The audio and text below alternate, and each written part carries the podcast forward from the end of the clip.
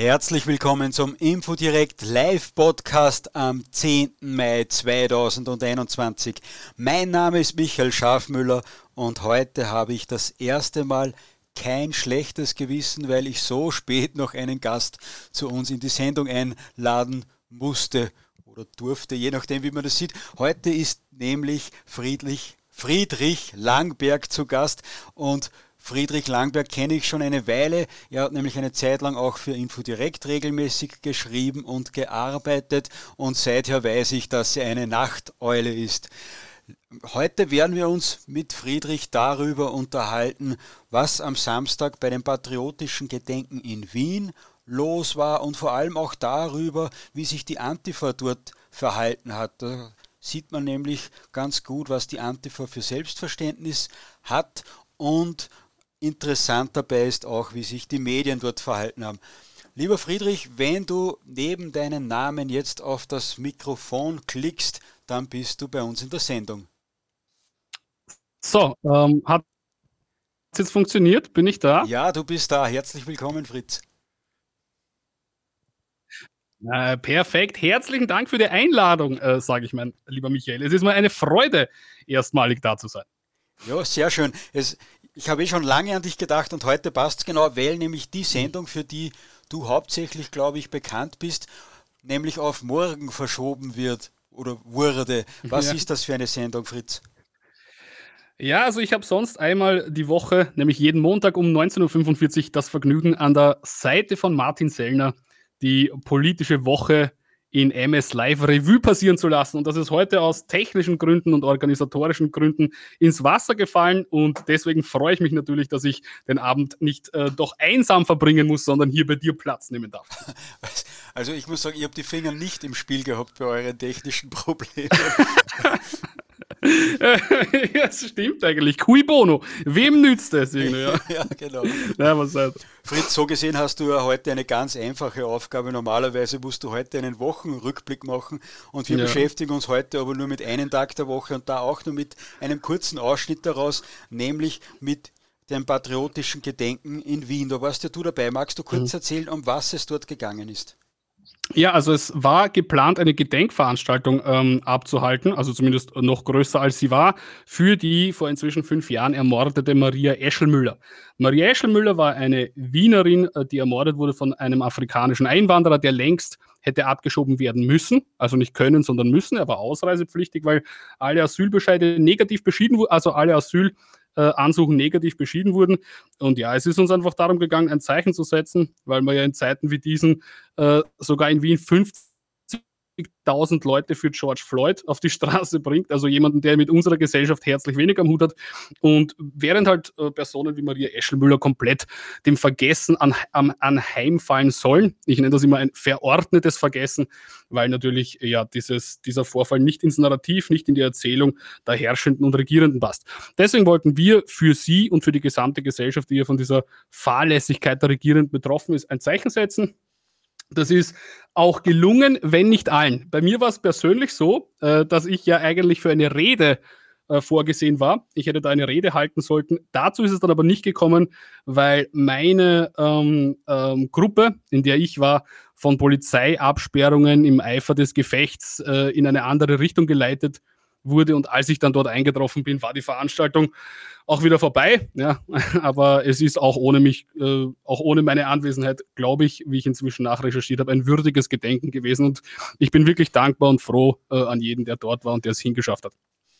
Fritz, du galoppierst mir jetzt schon fast davon. Äh, jetzt muss ich ein paar Mal kurz einhaken. Du sagst immer wir. Wir wollten gedenken, wir haben die Veranstaltung gemacht. Wer ist wir? Wer war der Veranstalter? Äh, Veranstalter war die Österreicher, eine patriotische Organisation, äh, äh NGO, ja, wo Jakob Gunacker den Vorsitz inne hat. Und ja, die haben das angemeldet. Martin Sellner ist natürlich auch involviert in dieser Bewegung, was offenbar für ein gewisses äh, Aufsehen in der, in der äh, politischen Gegenseite äh, gesorgt hat. Und ich schätze mal, das wird dann auch der Hauptgrund dafür gewesen sein, dass die äh, ja an diesem Demotag gar so ungemütlich geworden sind ja, oder, oder halt irgendwie gar so in Hysterie versetzt wurden. Ja. Jakob Gunacker, der Chef von die Österreicher, war ja am Freitag mhm, äh, mhm. bei mir in diesem Podcast und hat erzählt, was alles geplant ist und welche Ziele äh, damit verfolgt wurden. Äh, und wer diesen Podcast nachhören möchte, kann das überall dort tun, wo es Podcasts gibt. Einfach Info direkt eingeben oder auf YouTube findet man den Podcast auch. Und natürlich bei uns auf der Seite www.info-direkt.eu findet man das auch. Fritz, fangen wir ganz langsam an. Wie war die Anreise? Die Veranstaltung hat um 19.30 Uhr begonnen. Du bist ja ein Nachtmensch, bist du zu spät aufgestanden, weil du nicht hingekommen bist? ja, nein, nein, also die anderen haben sich ja ähm, ähm, schon lange vor mir irgendwann um 17 Uhr getroffen, um die Organisation ein, in die Wege zu leiten. Bei mir war das anders, also sie wussten, wenn sie mich um 17 Uhr irgendwo hinbestellen, dann besteht doch äh, die signifikant hohe Möglichkeit, dass ich mich verspäten könnte und deswegen hat es gleich, äh, gleich geheißen, okay, äh, du kommst, äh, um eine Rede zu halten, da brauchst nicht so lange vorher anreisen. Äh, und deswegen war ich für 19.15 Uhr bestellt bei der Station. Äh, wie hieß die? So eine U6-Station. Ich glaube, habe ich jetzt vergessen, wie die heißt. Auf jeden Fall, ich war pünktlich. Ich war tatsächlich pünktlich und, und ähm, bin da, da ja, angereist. Das hat sich dann im Laufe von 10, 15 Minuten nach meiner Ankunft die Gruppe fertig gebildet gehabt. Wir wollten halt Richtung der eigentlichen Demonstration gehen. also das war von Anfang an geplant, dass du mit einer Gruppe dorthin gehst. Genau, genau. Also ich glaube, das ist auch, ich kenne mich mit der Organisation, muss ich ehrlich sagen, nicht so aus. Das ist mhm. weniger meine Stärke, aber ich glaube, diese dezentralen Zusammenkünfte haben halt auch irgendwie den äh, Zweck, dass man eben nicht alle an, am Abhalten einer Demonstration im Zweifelsfall hindern kann. Also ich weiß es aber nicht. Das, das obliegt denen, die organisatorisch begabter sind als ich. Ich bin da eher so der Typ, der einfach kommt, wann und wo er hinbestellt wird. Äh, und das habe ich in dem Fall auch so gemacht. Ich, am Anfang dachte ich nämlich, okay, wir wären jetzt schon alle, weil am Anfang die Gruppe war natürlich eher kleiner. Dann hat mal jemand gesagt, nein, das ist da nur ein Drittel und wir, wir, wir werden da noch mehr, wir kommen da und dort zusammen. Ähm, angekommen sind wir halt nicht. Wie viele Personen ja? wart ihr? Ich schätze um die 20, 20, 25 müssten das gewesen sein, ja. Und dann Vielleicht habt ihr 30. euch aufgemacht zum, äh, zum eigentlichen Veranstaltungsort in der Nähe des Brunnenmarktes. Und wie ist das genau. vonstatten gegangen? Ich muss äh, da ehrlich sagen, warum genau das dann abgebrochen wurde, habe ich gar nicht mitbekommen. Ja? Ähm, es war dann auf einmal so, dass die Polizisten äh, total eskaliert haben. Ja? Also jetzt nicht gegen uns, ja, sondern sie haben einfach offenbar äh, befürchtet, dass es dazu Zusammenstößen mit Gegendemonstranten kommen könnte und haben uns ähm, in die U-Bahn zurückgeschickt und ähm, ja, dann eigentlich mehr oder weniger, auch wenn das jetzt böse klingt, ausgesetzt. Ja. Also wir sind halt da halt eingestiegen, ein paar Stationen gefahren und waren dann drei oder vier Stationen vom eigentlichen Geschehen entfernt. Es wusste dann eigentlich keiner so recht, was richtig ähm, los ist, wie es jetzt weitergeht. Und wir haben dann aber auf, auf Telegram mitverfolgt, dass die Veranstaltung abgehalten wird und haben uns dann ähm, dorthin auf den Weg gemacht. Zu äh, Fuß dann von der U-Bahn-Station, wo ihr dann wieder rausgelassen wurdet. Genau, genau. Wir waren dann zu Fuß unterwegs. Also ich hm, habe da einfach den Fußmarsch auf mich genommen, weil ich dachte, okay, in der U-Bahn, wer weiß, lassen Sie uns wieder aussteigen. Ich bin jetzt von Demo-Erfahrungen, muss ich äh, e-, ehrlich sagen, noch nicht so äh, bewandert. Ja, also ich war noch nicht auf allzu vielen Demos. Das hat eigentlich erst angefangen, als Martin mich zufällig mal gefragt hat, ob ich auf einer reden möchte. Und ich habe da Party, also äh, Demo-Luft geschnapp, gesch, äh, geschnuppert ne? und gehe seitdem auch öfter auf welche. Aber wie das jetzt organisatorisch rennt und warum jetzt die Polizei welche Maßnahmen setzt, kann ich oft noch nicht ähm, so ganz genau einordnen und lasse mich da oft ja, einfach vom Geschehen treiben, ohne äh, äh wirklich zu verstehen im Moment, was abgeht. Das erfahre ich dann oft erst später. Und ja, in dem Moment dürfte es halt einfach an Gegendemonstrationen äh, irgendwie gescheitert sein. Ich glaube, es gab eine Sitzblockade von irgendwelchen Antifas und die Polizei wollte die aus welchen Gründen noch immer nicht wegräumen und hat eher uns umgeleitet und, und dann aber jetzt nicht wirklich irgendwie eine, eine ja, konkrete Richtung vorgegeben, in die wir uns dann zur Bewegung hätten. Deswegen haben wir das dann selbst auf eigene Faust organisieren müssen. War die Polizei ja, bei euch in der U-Bahn noch dabei? Äh, nur in der Station, nur Aha. in der Station. Ja, also sie, sie haben uns noch in die Station gebracht äh, und dann gemeint, wir mögen jetzt darauf gehen, also dorthin, wo die U-Bahn dann eben abfährt, haben uns aber dorthin nicht begleitet, sondern sich dann unten eben mit diesen äh, Gegendemonstranten beschäftigt. Ich glaube, das ist auch ziemlich eskaliert dann eine Zeit lang. Die haben dann so diese Knallbomben, diese rauchenden äh, Dinger, Flaschen, Bierdosen und so weiter, haben um sich geschmissen, was halt ihre infantile Revolutionstheorie hergibt. Ähm, ja, und das hat dann der Polizei auch irgendwann gelangt, äh, jetzt mal auf, auf gut Deutsch sagen, und die haben dann ähm, diese Leute vertrieben. Ja, also, so, also die Antifa ist dann ziemlich schnell auch wieder weggelaufen von diesem Platz. Was dann weiter passiert ist an dem Ort, äh, kann ich nicht sagen, weil ich natürlich als braver Bürger, der ich bin, der Anordnung der Polizei Folge geleistet und mich in die U-Bahn gesetzt habe. Gut, was dort bei der, ja. äh, bei der Antifa passiert ist, wie ihr in die U-Bahn gestiegen seid, das sieht man, glaube ich, auf Twitter recht gut bei einem äh, Video. Das wurde, glaube ich, auch vom OF gezeigt. Da hat die Antifa mhm. Äh, Flaschen auf die Polizei geworfen und eben, ja, ja. Äh, so wie du gesagt hast, auch äh, so kleine kleine Knallkörper ist gut gesagt. Äh, ja, das waren richtige laute Knallkörper und Rauchbomben, genau. Und die Polizei ja. ist dann mit Pfefferspray äh, und, und Schlagstock im Anschlag Richtung Antifa gelaufen. Da dürfte ja. es dann auch einige verletzte Polizisten und, und Demonstranten gegeben haben, die was da über, zumindest die Demonstranten sieht man, dass sie über so eine Bordsteinkante gefallen sind beim äh, Davonlaufen. Ja. Also dort ja, war, ja, wo, war dann, wo dann wirklich diese, diese, diese fast beschämende Wehleidigkeit dieser ganzen Antifa-Blase wieder so ersichtlich geworden ist an dieser Verbreitung der mehr, es hätte irgendeine Form von Polizeigewalt gegeben. Also wir können gerne noch näher ausführen. Ich war, ich weiß gar nicht, ob du das schon weißt, mehr oder weniger Backstage, ja, also in den, in den Reihen der Antifa. Ich habe mich da quasi äh, ja, Fritz, auf, auf, auf, Fritz da, das würde ich jetzt als Teaser verwenden und sagen, bleib dran, weil Fritz ist hinter der Polizeikette. was, äh, in der Antifa oder was? ist, ist, ist in der Antifa äh, Gruppe drinnen gestanden, aber jetzt sind wir ja. noch bei der Anreise. Äh, ihr seid mhm. in der U-Bahn gewesen, seid drei Stationen später ausgestiegen und habt euch dann auf eigene Faust äh, zu Fuß äh, Richtung angemeldeter Kundgebung äh, bewegt, ohne Polizei wahrscheinlich. Ja, ja, also da, wir waren komplett ohne Polizei unterwegs. Das waren ich. Ich will jetzt keine Namen nennen. Ich weiß nicht, inwieweit die ihre, ihren Aktivismus öffentlich machen. Ich war mit zwei jungen Burschen und einer älteren Dame dann allein unterwegs. Also unsere Gruppe hat sich dann auch aufgelöst, weil ich weiß gar nicht, von wem die Order kam, aber es hat halt irgendwie geheißen, ähm, verteilt euch und jeder sucht sich jetzt so seinen Weg zur Demo. Mhm und da habe ich dann halt einfach, äh, weil ich wusste, dass die anderen mehr Demo-Erfahrung hatten als ich gemacht, wie mir befohlen wurde. Dachte, vielleicht kann ich sogar noch meine Rede halten. Also ich wusste ja nicht, wie weit die Veranstaltung als solche schon ist. Und ja, also das war ein Fußmarsch von rund 20 Minuten. Ist dann recht, äh, also wir hatten da überhaupt keine Auffälligkeiten. Ja, also es war, gab keine Demonstranten, wir haben auch keine Gleichgesinnten mehr gefunden und waren dann halt ähm, auf dem Weg Richtung Demonstration. Aber wir haben dann eigentlich größtenteils äh, nur noch das Ende ähm, ja, aktiv miterlebt. Also das, wir waren dann so spät dort, dass es leider Gottes äh, schon, schon ähm, größtenteils vorbei war. Ja. Die, die Gedenkveranstaltung war ja von der Polizei, soweit ich das äh, sehen konnte, auf den Fotos und so von der Polizei umzingelt. Mhm, ihr mhm. seid zu den Polizeiabsperrungen gegangen und habt gesagt, wir möchten da rein, wir gehören da dazu und die haben euch aufgemacht, oder wie? Nein, nein, so, so war es dann eben nicht. Ja. Also die, die, die Lage war dann die, dass ich, also ich war, muss ich sagen, um das vorwegzuschicken, um nicht dilettantisch zu wirken, vollkommen ortsunkundig. Also diese Gegend habe ich zu Fuß zumindest noch nie besucht. Hm? Bitte? Ich, ich höre dich noch. Mir ist Ach so, der Bildschirm okay, okay. gerade ausgefallen, aber der ist jetzt wieder da. Okay, okay, ja. Also wie gesagt, äh, ich war gerade dabei, äh, auszubreiten, dass ich ortsunkundig war. Also ich kannte die Gegend persönlich überhaupt nicht. Ich war da zu Fuß noch nie unterwegs äh, und wusste jetzt auch nicht genau, wie ich jetzt zu der Demo komme. Ja, es, ich hatte es, wir hatten es halt aufgrund der Tatsache, dass es schon relativ spät war, auch eilig. Ja. Ich wollte da halt noch schnell äh, hinkommen, um wenigstens das Ende dann noch mit anschauen zu können. Es gab natürlich dann verschiedene Polizeigruppen, da wusste ich jetzt auch noch nicht ganz genau, was ist jetzt eine Absperrung und, und wo stehen die einfach nur. Und der kürzeste Weg war einer, der durch, mitten durch diese Antifa ähm, Gruppe halt durchgeführt hat, ja, in irgendeiner Seitengasse.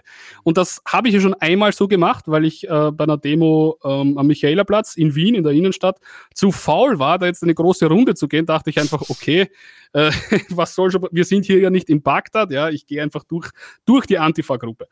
Ähm, und dann war, also ich, ich habe an deren Ende, das war eine Seitengasse von vielleicht 200, 300 Metern, jetzt also kein, kein kilometerlanger Marsch, sonst wäre es vielleicht eh riskant gewesen. Aber ich habe gedacht, gut, ich wollte eh schon wieder mal schauen, äh, äh, ja, wie es bei denen Backstage zugeht, was diese Leute, was das also für Leute sind, die hinter den martialischen Transparenten und, und Masken sich äh, da zusammenrotten, um bei so einem Anlass, muss man eigentlich sagen, ähm, ja, ja, von miesen Charakter zeugenderweise eine Gegendemonstration veranstalten. Egal. Gut, ich bin durchgegangen, dachte, egal was ist, ja, sogar wenn es stressig wird, es kann hektisch werden, wir können gejagt, verfolgt, äh, beleidigt werden, was auch immer. Äh, die Polizei war in Sichtweite, ja. Ein paar hundert Meter und dann ist es halt zu der ein äh, bisschen unguten Situation gekommen, dass die Polizei mich aufgrund meiner doch recht schwarzen Erscheinung, meistens was Kleidungsstil angeht, offenbar für einen von denen gehalten hat und natürlich sich geweigert hat, mich durchzulassen. und, alle, und alle unsere waren halt schon wirklich außer Sichtweite und dann habe ich gesagt, okay, der Abend wird ungemütlich, kann man nichts machen. Ja. Und dann sind wir dann eine Zeit lang halt, halt äh, ein bisschen desorientiert herumgestanden. Wir wollten durch die Polizei, die natürlich uns für Antifas äh, haltend hat uns äh, weggeprügelt, ja, also nicht weggeprügelt, es war halt schon ein Geschubse, man hat uns verdeutlicht, wir mögen da ein bisschen an Abstand halten. Ja. Mhm. Und natürlich die Antifas, die zumindest äh, mich, denke ich jetzt mal, erkannt haben aufgrund meiner Präsenz beim Herrn Sellner, äh, haben uns natürlich wieder Richtung Polizei gejagt. Ja. Das ist dann halt irgendwie so ein bisschen spaßig hin und her gegangen. Und ich war halt dann insofern richtig genervt, als dass ich dachte, okay, das dauert jetzt ewig, weil ich natürlich, ich habe mitbekommen, wie die Antifa sich gegenüber der Polizei verhält und ich hätte wirklich jedes Verständnis dafür gehabt, wenn die jetzt ähm, daraufhin grantig sind und sagen, okay, den Kessel lassen wir jetzt mal lange, lange zu. Ne? Damit habe ich gerechnet, dass das halt irgendwie so bis 0 Uhr dauert und wir dann irgendwie äh, keine sinnvolle Möglichkeit mehr haben, heimzukommen oder so. Aber ich glaube, irgendjemand hat dann äh, dem einen oder anderen Polizisten gesteckt, wer wir denn wären. Und dann äh, sind wir durcheskortiert worden und durften zu unserer Gruppe. Da war die Veranstaltung dann aber wirklich äh, äh vorbei. Also da haben wir nur noch das Abräumen miterlebt. Und ich bin um meine Rede umgefallen. Ja. Oh je, Fritz. Äh, ich werde dich jetzt aber nicht dazu einladen, dass du äh, hier die Rede hältst, weil sonst sprengt das den Rahmen. Äh, was mich aber interessieren würde, du hast gesagt, du, du bist durch die Antifas durchgegangen. Was sind das ja. für Menschen? Also ich sag's dir, mein Bild von der Antifa hat sich radikal gewandelt, jetzt, wo ich zum zweiten Mal durch diese Leute durchgegangen bin, ja. Also, das ist, ich, ich habe persönlich jetzt zum zweiten Mal den Eindruck gewonnen, dass das mit Politik eigentlich maximal am Rande was zu tun hat. Das ist, also was du dort siehst, wenn du dich mal hinter deren Barrikaden wagst, ist wirklich der, der in den Medien als Bodenschatz vermarktete Bodensatz der Gesellschaft. Das sind Leute, die das wenige, was ihnen die Natur an Verstand offenbar mitgegeben hat, mit billigen Drogen und Fusel auf eine Art und Weise zerschossen haben, dass sie nur noch wie irgendwie mit Pavlovschen, Pavlovschen Reflexen auf Reizworte reagieren, aber keine Ahnung haben, was sie machen. Ja? Irgendwer schreit Faschos, Faschos und schon, äh, weiß ich nicht, schleppen sich ein paar Zombies im, im, im Laufe ihres Fortgangs immer aggressiver werden, Bierdosen werfen auf irgendeine Richtung hin, legen sich dann wieder in irgendeine verunreinigte Stelle, ja, blaue Lippen, Nadeleinstiche, also du siehst da Sachen, das hätte ich in der Form nicht für möglich gehalten, weil eins muss ich schon sagen, ja, ich hatte von der Antifa bis jetzt immer so ein Bild, dass das halt irgendwelche ja, radikalen Extremisten aus, aus dem linken Flügel sind, die in irgendeiner Art von fehlgeleiteten Idealismus zumindest glauben, auf der historisch richtigen Seite zu stehen. Ja, die jetzt glauben, alle Übel in der Welt verringern oder beseitigen zu können, die sie halt in uns verkörpert sehen. Ja, die Rechten und ohne die Rechten wäre alles gut und die, wir können die Welt besser machen, wenn wir denen nur ihre öffentliche Bühne streitig machen und so weiter. Ja. Aber ich sag's da, also was ich da aufgeschnappt habe an Wortfetzen und an Bildern und an Eindrücken, da geht's nicht um Politik. Ja, die reden, die haben halt vorne irgendein Banner hängen, wo irgendwas draufsteht, ein paar Vermummte, rennen da, rennen da Sturm, ja, werfen mit Sachen, aber im Endeffekt sind das Leute, die an ihrem Leben und an ihrer offenbar recht sinnleeren Existenz verzweifeln und dann irgendeinen Anlass äh, äh, suchen oder auf einen warten, wo es dann halt wieder die Möglichkeit haben, Steine, Dosen, Flaschen und, und Rauchbomben um sich zu werfen, um, um die, Leere die, Leere ihrer Existenz mit wenigstens sowas wie einer Illusion von Bedeutung für einen Moment lang füllen zu können. Aber also, wenn ja, man jetzt von den, diese von den Menschen, die, die du da jetzt so, so bildlich beschrieben hast, die da in der Mitte der Demonstration her, nein, das passt schon, dafür habe ich dich eingeladen, auch wegen deiner blumigen Sprache. Äh, äh, wir, wir, haben übrigens immer wieder Antifa-Zuhörer, äh, die haben letztes Mal wieder, äh, wieder, wieder Jakob Gunnacker da war und dann das teilweise der irgendwas Schwurbler heißt er auf Twitter, dann einzelne Zitate gebracht. Also lieber Schwurbler, sei gegrüßt. Wir freuen uns sehr, wenn du uns auf Twitter äh, zitierst. Äh, das trägt zu unserer Bekanntschaft bei. Jetzt aber zurück. Bekanntheit, ja, Bekanntschaft. Bekannt sind wir gut, äh, wir miteinander gut genug ja, in der. Bekanntschaft. Stimmt. Ja. Stimmt, zu unserer Bekanntheit. Äh, danke. Äh, Friedrich, du hast gesagt, die liegen heute da jetzt äh, herum. Das werden aber auch nicht die sein, die mit Bierflaschen werfen oder da irgendwelche Böller mit sich tragen, oder? Das wahrscheinlich ja, ich glaube, die legen sich dann wieder. Also die waren, die waren die längste Zeit vermummt und ich sag's da, also diese, diese ganze martialische Stärke, die man denen aufgrund der Masse unterstellt, die sie halt auf, auf, auf Bildern sind. Ich habe mich nach der Veranstaltung, ja, nochmal zwei Stunden über diesen Platz bewegt und durch deren Reviere bewegt. Und natürlich habe ich ein paar Leute gesehen, so mit diesen, mit diesen Aufklebern und einschlägigen T-Shirts, ja. Äh, und habe halt dann gefragt, ja, was ist jetzt mit euch? Also wir waren ja gerade auf der und der Demo, ihr wart auf der und der Gegendemo, mutmaße ich jetzt mal. Äh, habe ihnen sogar angeboten, ihnen eine Art Cocktail zu mischen und meint, so jetzt unterhalten wir uns mal, jetzt erzählt's einmal. Ne? Fritz, und das, und das ist, ist jetzt ein gutes Stichwort, äh, dass ich wieder einen Teaser äh, mache, nämlich wenn ihr diese Geschichte hören wollt, dann bleibt dran. Wir müssen nämlich schauen, dass wir, äh, dass wir das chronologisch irgendwie erzählen, äh, sonst komme ich da nicht ganz mit. Aber eine Frage, einen Sidestep, wie man so hässlich sagt, mhm, würde ich gerne mhm. noch machen. Du warst ja auch auf einigen Corona-Demos, oder habe ich das ja. falsch in Erinnerung? Nein, nein, war ich, war ich in der Tat, ja. Und äh, da wird ja ganz schlecht geschrieben über die Demonstranten dort, dass das äh, lauter Weltverschwörer, Aluhutträger, Neonazis, Antisemiten und und und sind. Wie kann man diese ja. beiden Demonstrationsgruppen, wo du ja jetzt überall in der Mitte drinnen gestanden bist, äh, was unterscheidet sie da? Was, also was das für mich Wesentliche ist, was ich jetzt als, aus persönlicher Perspektive da mitnehmen kann, ist, dass die Corona-Demonstranten und auch andere Demonstrationen, äh, wo ich eben mit den Österreichern oder den, den Identitären war, da steht halt wirklich im Fokus ein gemeinsames politisches Anliegen, ein politisches äh, Interesse. Man kennt sich natürlich auch persönlich, man tauscht auch andere Sachen aus, aber die Dialoge, das Klima, ja, das Milieu an sich ist ein politisiertes. Wenn man sich dann privat noch und so weiter kennt äh, oder trifft, ist die eine Sache, ja, aber dort ist man im Wesentlichen äh, aus politischen Gründen. Was ich eben, was mich auch selber überrascht hat und was ich jetzt zum zweiten Mal bestätigt bekommen habe, ist, dass, dass bei der Antifa einfach nur der Exzess im Vordergrund zu stehen scheint. Also die, die wissen gar nicht wirklich, ich glaube nicht, dass alle von denen, die dort sind, ja, die politische Dimension dessen erfassen, was da passiert oder irgendein tieferes Verständnis von dem haben, äh, äh was sie da machen. Ja. Also ich glaube, die lassen sich da einspannen völlig, in völliger Unwissenheit, um ein System zu verteidigen, das sie eigentlich zu bekämpfen glauben. Also, wenn es nicht irgendwie bei solchen Anlässen ist, möchte man ja fast meinen, es ist eine tragikomische Existenz. Also lauter tragikomische, politisch gescheiterte äh, Existenzen, die sich da zusammenrotten, um, um im Exzess irgendeine Art von Wirksamkeit in ihrem Leben zu spüren. Ja, aber eine, ein klares politisches Motiv siehst du nur in der ersten Reihe. Ja? Das habe ich ja bei Corona-Demos schon gesehen, das habe ich jetzt bei dieser Demo wieder gesehen, wenn's das, wenn du es dann ähm, ja quasi aus der, aus der Perspektive der Polizei und von unseren Demonstranten siehst, ja, also halt vor den Abs also je nach Perspektive halt hinter und vor den Absperrungen, ja, aber halt, äh, sprich auf unserer Seite, da hast du immer ein transparent, vermummte und, und irgendwelche, diese klassischen dieses Gebrüll, das sie dann halt da immer haben. Ja. Also ich äh, kenne jetzt deren Sprüche nicht, aber es sind ja immer die gleichen. Äh, äh, und mich hat eigentlich die ganze Zeit interessiert, was sind das für Leute? Ja? Weil ich habe natürlich ein klares Bild von denen. Ja? Für mich sind das irgendwie Radikale, die sich für Zwecke einspannen lassen, die sie in den meisten Fällen wahrscheinlich nicht begreifen. Und äh, ich würde halt, ich wollte halt wirklich oft schon mit, mit dem einen oder anderen reden ja, und einfach fragen, okay, wie siehst du das? Was sagst du jetzt darauf? Weil der wird dir das so nicht sagen im Normalfall. Ja? Der würde nicht sagen, ja, du hast völlig recht, ich bin eingespannt und instrumentalisiert äh, von höheren Mächten, die zu verstehen ich nicht imstande bin, aber es macht halt Spaß und so weiter, sondern der will ja irgendeine Perspektive haben.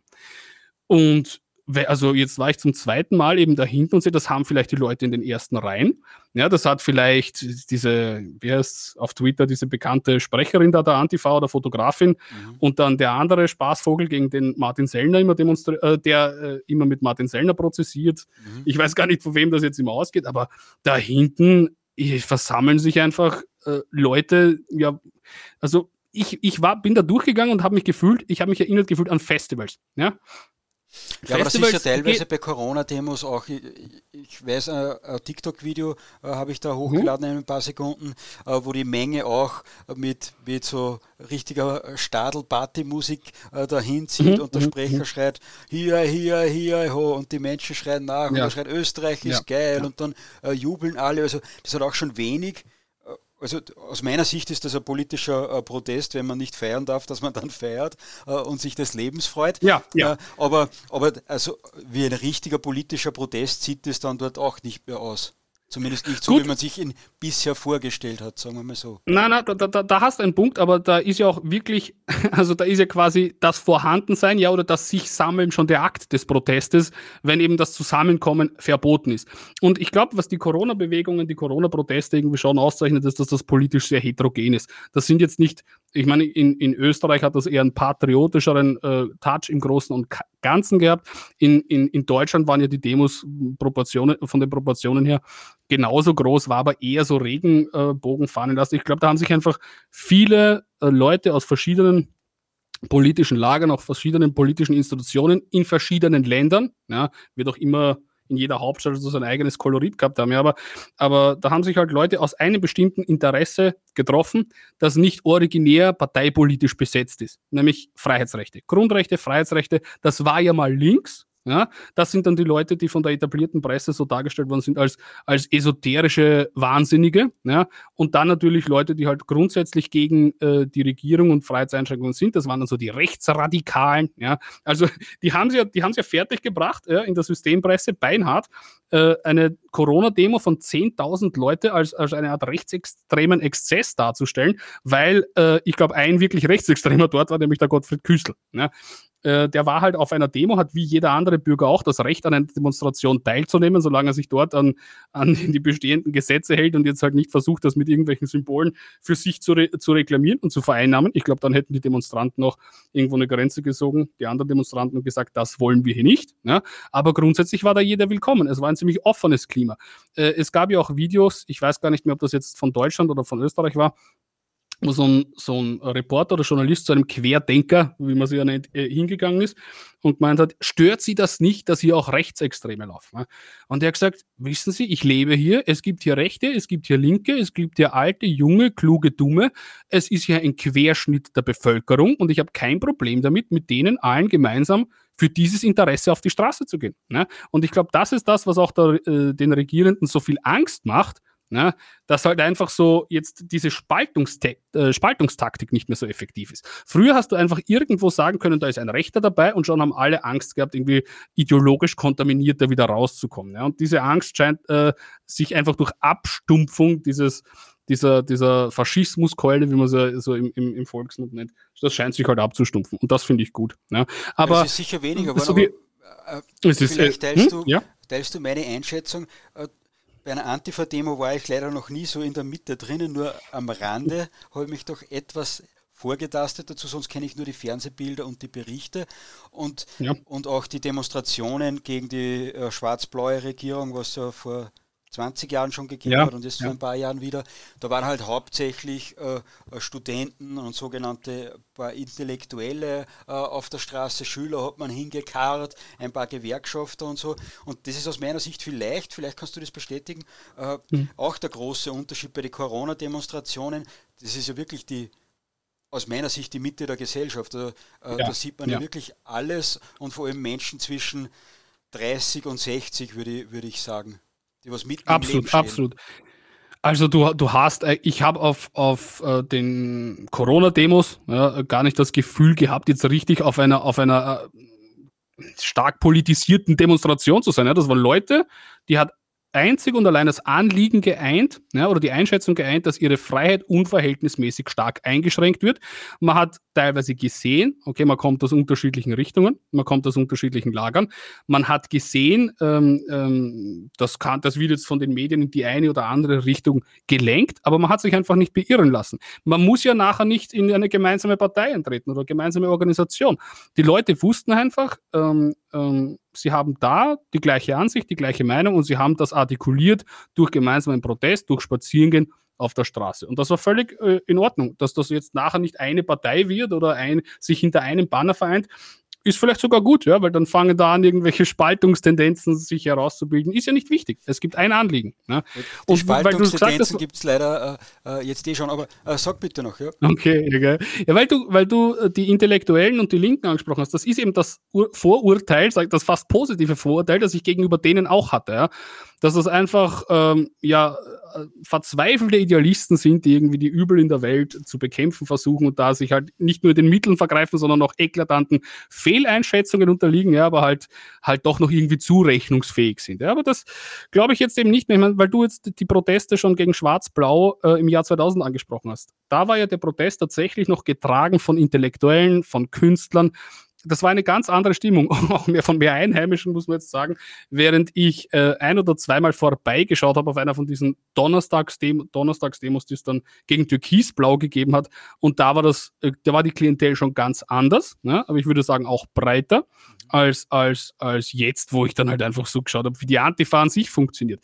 Ja, also, also wenn rein Antifa, schwarzer Block und dieses ganze Zeug, ich kenne die nicht so auseinander, also mich interessieren diese Leute jetzt auch nicht so sehr.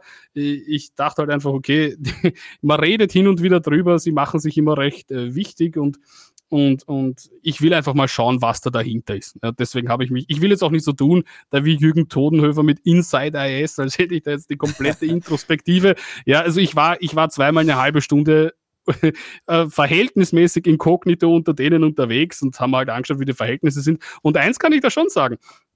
Die Proportionen der medialen Berichterstattung sind teilweise sehr akkurat. Du hast immer bei jeder von diesen Demos ein sehr extremistisches, gewalttätiges, äh, hysterisches Lager, das im, im Rausch und Wahn um sich wirft, was es in die Finger kriegt. Ja? Und du hast halt ein gesittetes, intellektuelles Lager. Nur vertauschen die Medien halt beinhart die Rollen. Und weil offenbar keiner von den investigativen Blättern in Stimmung oder äh, imstande ist, eine Drohne mal über dieses Szenario fliegen zu lassen und dann der Öffentlichkeit auch, auch äh, klar äh, zu signalisieren und zu zeigen, wer da jetzt wer ist, ähm, ja, deswegen funktioniert es halt, weil sie das nicht machen. Ja? Also es gibt so viele Leute, die denken, wenn sie jetzt sowas lesen, und das ist ja manipulativ formuliert bis zum geht nicht mehr, Rechtsextreme instrumentalisieren, Gedenken, verletzte Polizisten, Knallkörper, ja, das wird dann so, so aneinander gekettet. Ja, Fritz, das wird, Fritz, das wird der Schlussteil von unserem Gespräch. So, ja, du musst mir ja sagen, wenn es deine, wenn's dein, ja, ja, ich, ich habe eine, dann halte ich mich dran. Ja. Ich, ich habe eine Dramaturgie im Kopf und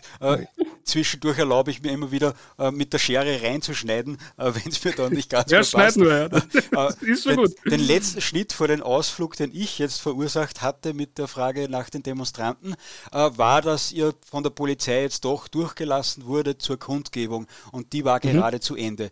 Wie viele Menschen ja. waren dort? Wie war dort ungefähr die Stimmung?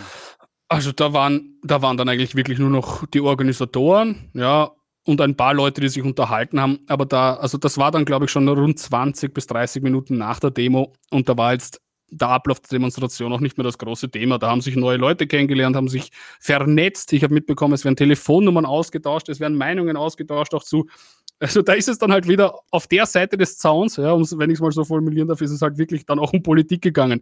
Die Leute haben herumpolitisiert, haben sich ähm, ähm, ähm, ja, gegenseitig halt irgendwie die, die, Kontaktdaten zukommen lassen. Es war dann eigentlich recht entspannt, man ist nach Hause gegangen. Sicher der eine oder andere wahrscheinlich noch irgendwie reflektiert, wie jetzt die Demo war, aber das werde ich dann mit Martin Sellner besprechen. Ich habe Martin äh, dann auch nur ganz kurz gesehen, ne, nach der Demo und weiß jetzt gar nicht, äh, äh, äh, wie er das alles rückblickend beurteilt. Ich nehme an, ich werde es dann morgen, morgen wenn, ich, wenn so viel Eigenwerbung gestartet ist, auf MS Live ausführlicher äh, ähm, formulieren. Und ich glaube, er hat sogar schon ein Video gemacht. Ich bin halt am Muttertag selbst nicht dazu gekommen, mir das, mir das anzuschauen. Wie gesagt, dazu kann ich selber leider noch nicht so viel sagen, wie jetzt die, die Aktion im Rücktritt analysiert und bewertet wird von denen, die, denen die Veranstaltung ähm, oblegen ist, Fritz, weil ich halt selber nicht dabei war. Ja. Friedrich, wir haben ja dich in die Sendung eingeladen, darum geht es um deine Meinung und nicht um die ja, anderer ja, Menschen. Die, dieser Live-Podcast ist auch dazu gedacht, dass man Werbung für seine eigenen Kanäle macht. Also bitte, wenn man den Martin Sellner und dich sehen möchte, hören möchte, wo, wo ist das am besten möglich?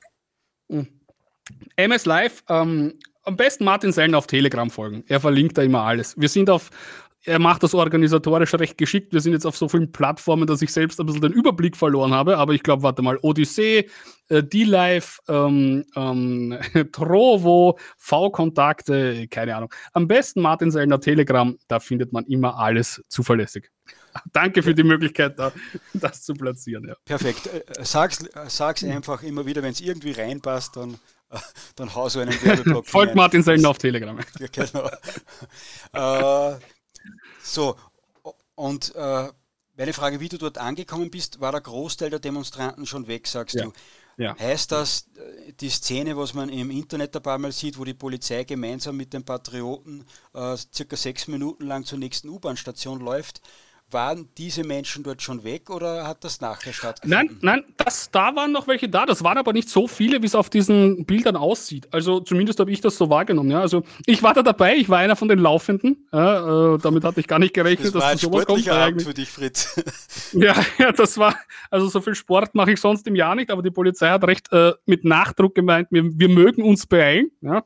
Und weil ich war wirklich auch Shoutouts an die Polizei, also ich will jetzt nicht, dass das irgendwie als Kritik rüberkommt, die haben wirklich wirklich gute Arbeit gemacht. Also die, äh, das war, ist halt auch nicht so leicht, Polizist zu sein, ja, aber die haben sich wirklich bemüht, ja, und die haben aus der Situation, glaube ich, aus ihrer Perspektive auch das Beste gemacht, was irgendwie machbar war und möglich ist, dass die mich jetzt nicht erkannt haben, wenn ich selber komplett in schwarz gekleidet aus, aus irgendeiner Antifa-Gruppe komme und dass die mir nicht gleich glauben, dass ich eigentlich auf die andere Seite gehöre, kann ich denen auch nicht übel nehmen. Also nur falls das vorher falsch rübergekommen ist. Ja, aber dann haben sie auch wirklich ihr Bestes und ihr Möglichstes getan, uns da sicher und, und unversehrt in unsere U-Bahn-Station zu bringen, haben uns dann noch ein paar Stationen begleitet, bis jeder ausgestiegen war und dann sind alle heimgegangen, nur ich bin dann halt zurückgegangen. Ja, ja du bist ja ein Nachtmensch, so. aber vorher noch eine Frage. Die Polizei hat, wie die Kundgebung aus war, dann irgendwann gesagt, so, packt euch zusammen, äh, jetzt gehen ja. wir zur U-Bahn-Station und dann äh, ja. hat das mit dem genau. Laufen äh, begonnen. Genau. Und vorher genau. auf YouTube hat, hm, bitte.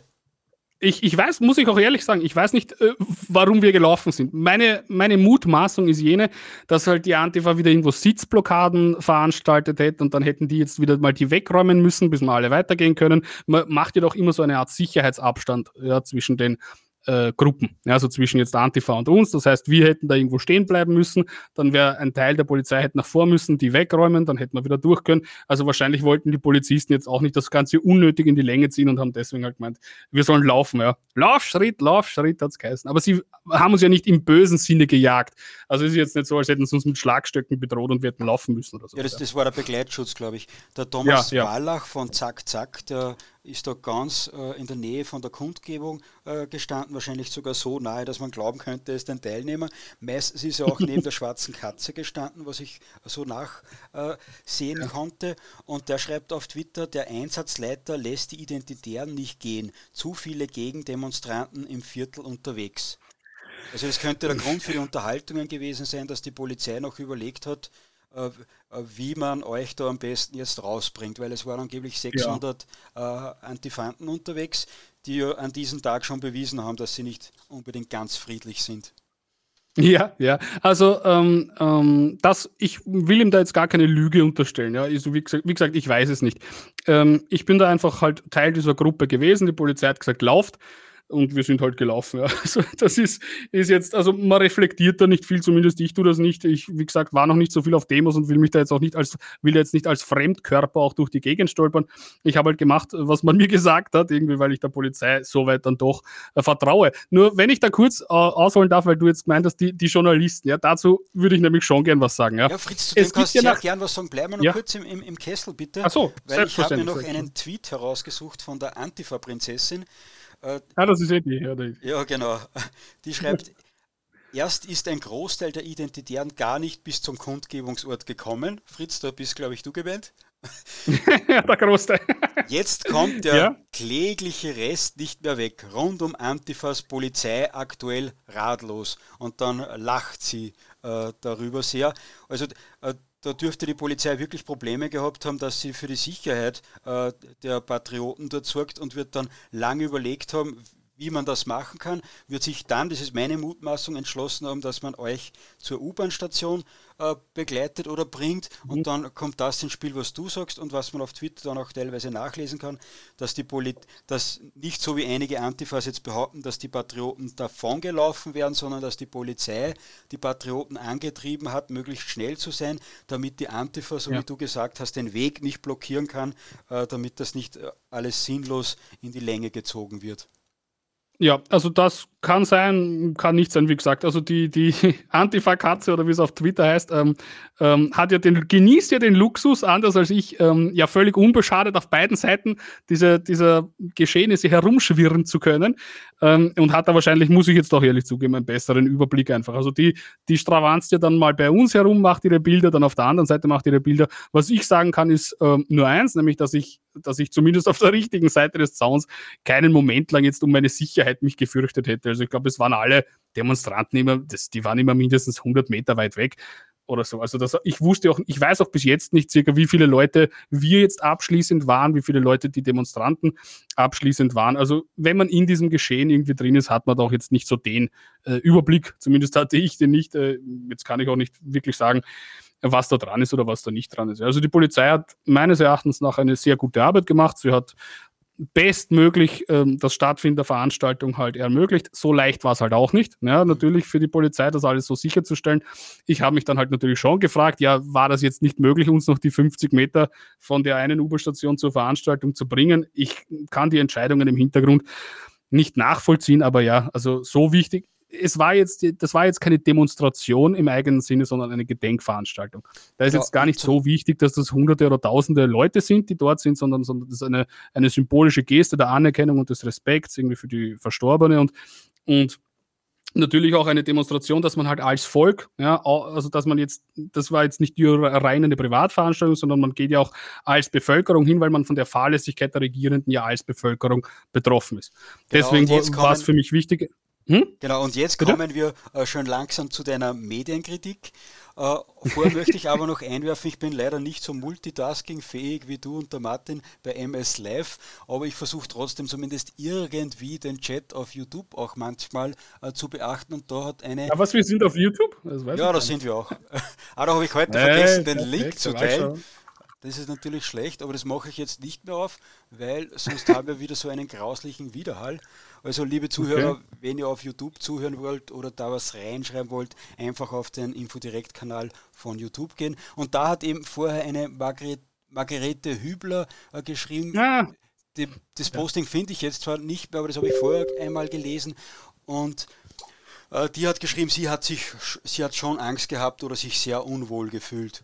Also du, mhm. Äh, es gibt da verschiedene Meinungen dazu, wie man Naja, naja so, äh, die, Sa die Sache ist ja auch die, es kommt halt immer darauf an, womit du, womit du rechnest. Also wenn ich jetzt freiwillig und wissend ja, durch die Antifa durchmarschiere, also durch deren Revier quasi, also auf deren Seite der Polizeiabsperrung, dann rechne ich damit, okay, damit muss man halt rechnen, wenn man nicht ganz irgendwie von, von Sinnen ist, dass man halt den ein oder anderen blauen Fleck sich schon einfangen kann. Ja. Also das, das wusste ich ja, als ich durchgegangen bin. Ja. Ich war nicht wie die Margarete, die es ja auf die Demo rechtzeitig geschafft hat, äh, nicht die ganze Zeit auf der richtigen Seite der Demo. Ja.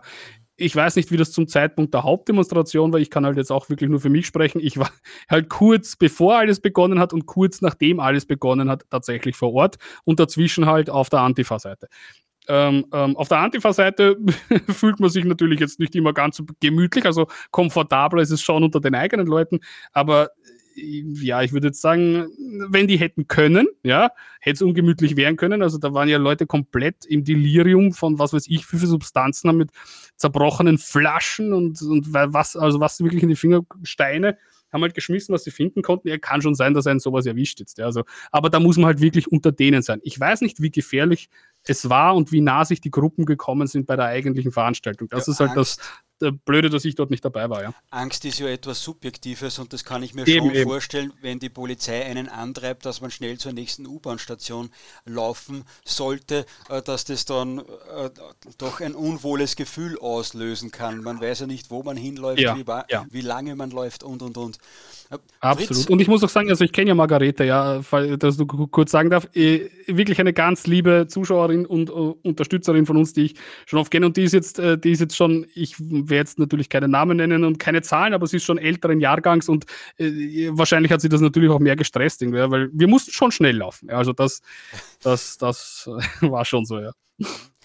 Fritz, jetzt kommen wir zu dem, was du eigentlich schon die ganze Zeit machen möchtest, nämlich zur Medienkritik. Und äh, da darf ich vorher noch kurz sagen, äh, dass der Jakob Gunlacker gesagt hat, Sinn der Veranstaltung ist, dass man dieses äh, Gedenken an Maria an Maria Eschelmüller mhm. äh, in die Medien bringt, damit sie nicht vergessen wird, damit man eben sieht, dass Multikulti äh, jetzt nicht nur das die, die, Bereicherung ist, die uns da immer äh, versprochen wird, ja. sondern auch äh, gewalttätige Auswüchse haben kann. Äh, ist das aus deiner Sicht gelungen? Hast du das Medienecho etwas verfolgt? Das Medienecho muss ich äh, ehrlich sagen noch nicht in ganz dem großen Ausmaß, aber schon alleine die Tatsache, dass darüber, ich meine, ich kann mir vorstellen in etwa, was da steht, war ja nach jedem Demos in etwa das Gleiche.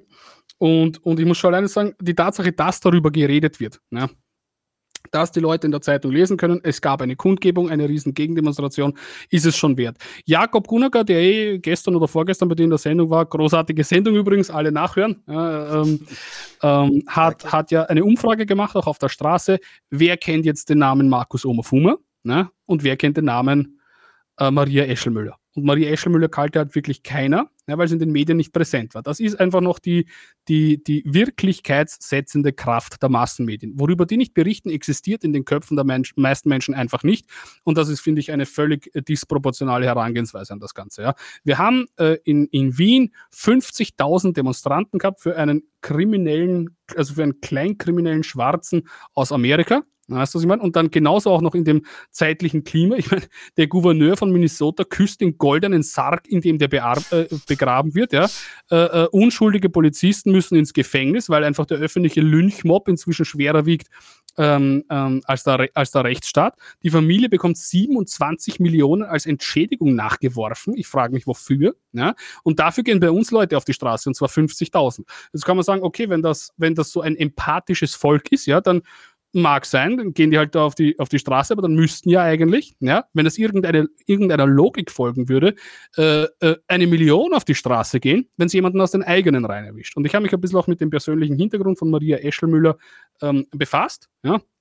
Das heißt, ich finde, es, also die, es ist wirklich ähm, ja, ein Anlass für diese Frau auf die Straße zu gehen, weil das war ein Versagen des Staates gegenüber einer Frau, die sogar ihre rare Freizeit noch geopfert hat im Sinne der Sicherheit der Stadt. Ich weiß gar nicht, ob das bekannt ist, aber ähm, der Mann von ihr, also der Witwer Franz Eschelmüller, hat eine kleine Kiste ja, mit, mit Habseligkeiten seiner Frau, die er hin und wieder den eh viel zu wenigen Journalisten zeigt, die sein Schicksal und das Schicksal seiner Frau interessiert. Und eine von diesen Habseligkeiten ist eine silberne Medaille. Ja, diese silberne Medaille, die damals der damalige Bürgermeister ähm, Michael Häupl ja, verliehen für ihren Einsatz ähm, für die Sicherheit der Schulwege Wiens. Da steht drauf, Partnerschaft für Sicherheit, weil, und sie hatte wirklich wenig Freizeit, ich weiß auch nicht, ob das bekannt ist, ja, sie hat sich ja, es wird immer gesagt, eine Reinigungskraft, aber die war selbstständig mit einer Reinigungsfirma, ja, hat drei Kinder gehabt, vier Enkelkinder einen Ehemann und hat in ihrer Freizeit dann auch wirklich sich eingesetzt für die ähm, ähm, Sicherheit der Schulwege. Wie genau weiß ich nicht, aber so steht das halt wahrscheinlich als auf Lotse, der auf, ja. Mhm. ja, ja, und, und, und oder ja, Lotse wahrscheinlich, ja. Weißt, und eine Frau, die, die neben so vielem, was sie eh schon im privaten Bereich zu tun hat, dann auch noch ihre rare Freizeit in den Dienst der Sicherheit der Kinder dieser Stadt stellt, ähm, dann letztlich an einem Verbrechen stirbt, das nur passieren konnte, weil diese Stadt ihr gegenüber nicht einmal das gesetzliche Mindestmaß erfüllen wollte, ja, und ich sage absichtlich wollte, weil sie hätten können, ja, das ist einfach so ein, ein Armutszeugnis für alle, die uns regieren und informieren, dass es meiner Ansicht nach unumgänglich und wichtig war, ein, ein, ein Zeichen für sie zu setzen, in welcher Form auch immer. Ja, wo jetzt wie immer Kundgebungen organisiert, weiß ich nicht, aber ich wusste einfach, okay, wenn jemand eine veranstaltet und ich eingeladen bin, dann komme ich gerne, weil es einfach sein muss. Ja, weil es einfach sein muss. Ja, das war halt meine Motivation dahinter. Ja. ja äh, eigentlich sind wir bei der Medienkritik, aber das war jetzt sehr spannend, das so. habe ich, das, das hab ich ja, auch nicht gewusst. Äh, und ich würde mich freuen, Fritz, wenn du da schon Einblick äh, erhalten hast in dieses kleine Kistchen.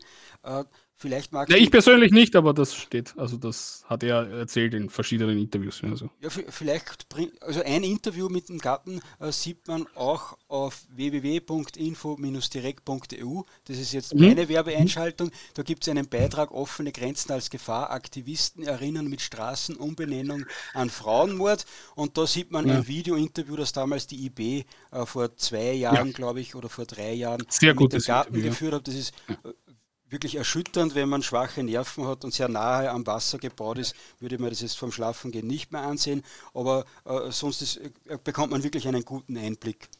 Und Absolut, Fritz, weißt und, und, und warum hat man dieses Interview nicht vom ORF gesehen? Ne? Warum, warum interessiert den ORF das nicht? Weil es nicht in seine Erzählung passt. Und das, das ist diese, da, an, schon allein an dem Beispiel manifestiert sich diese verlogene Doppeldeutigkeit.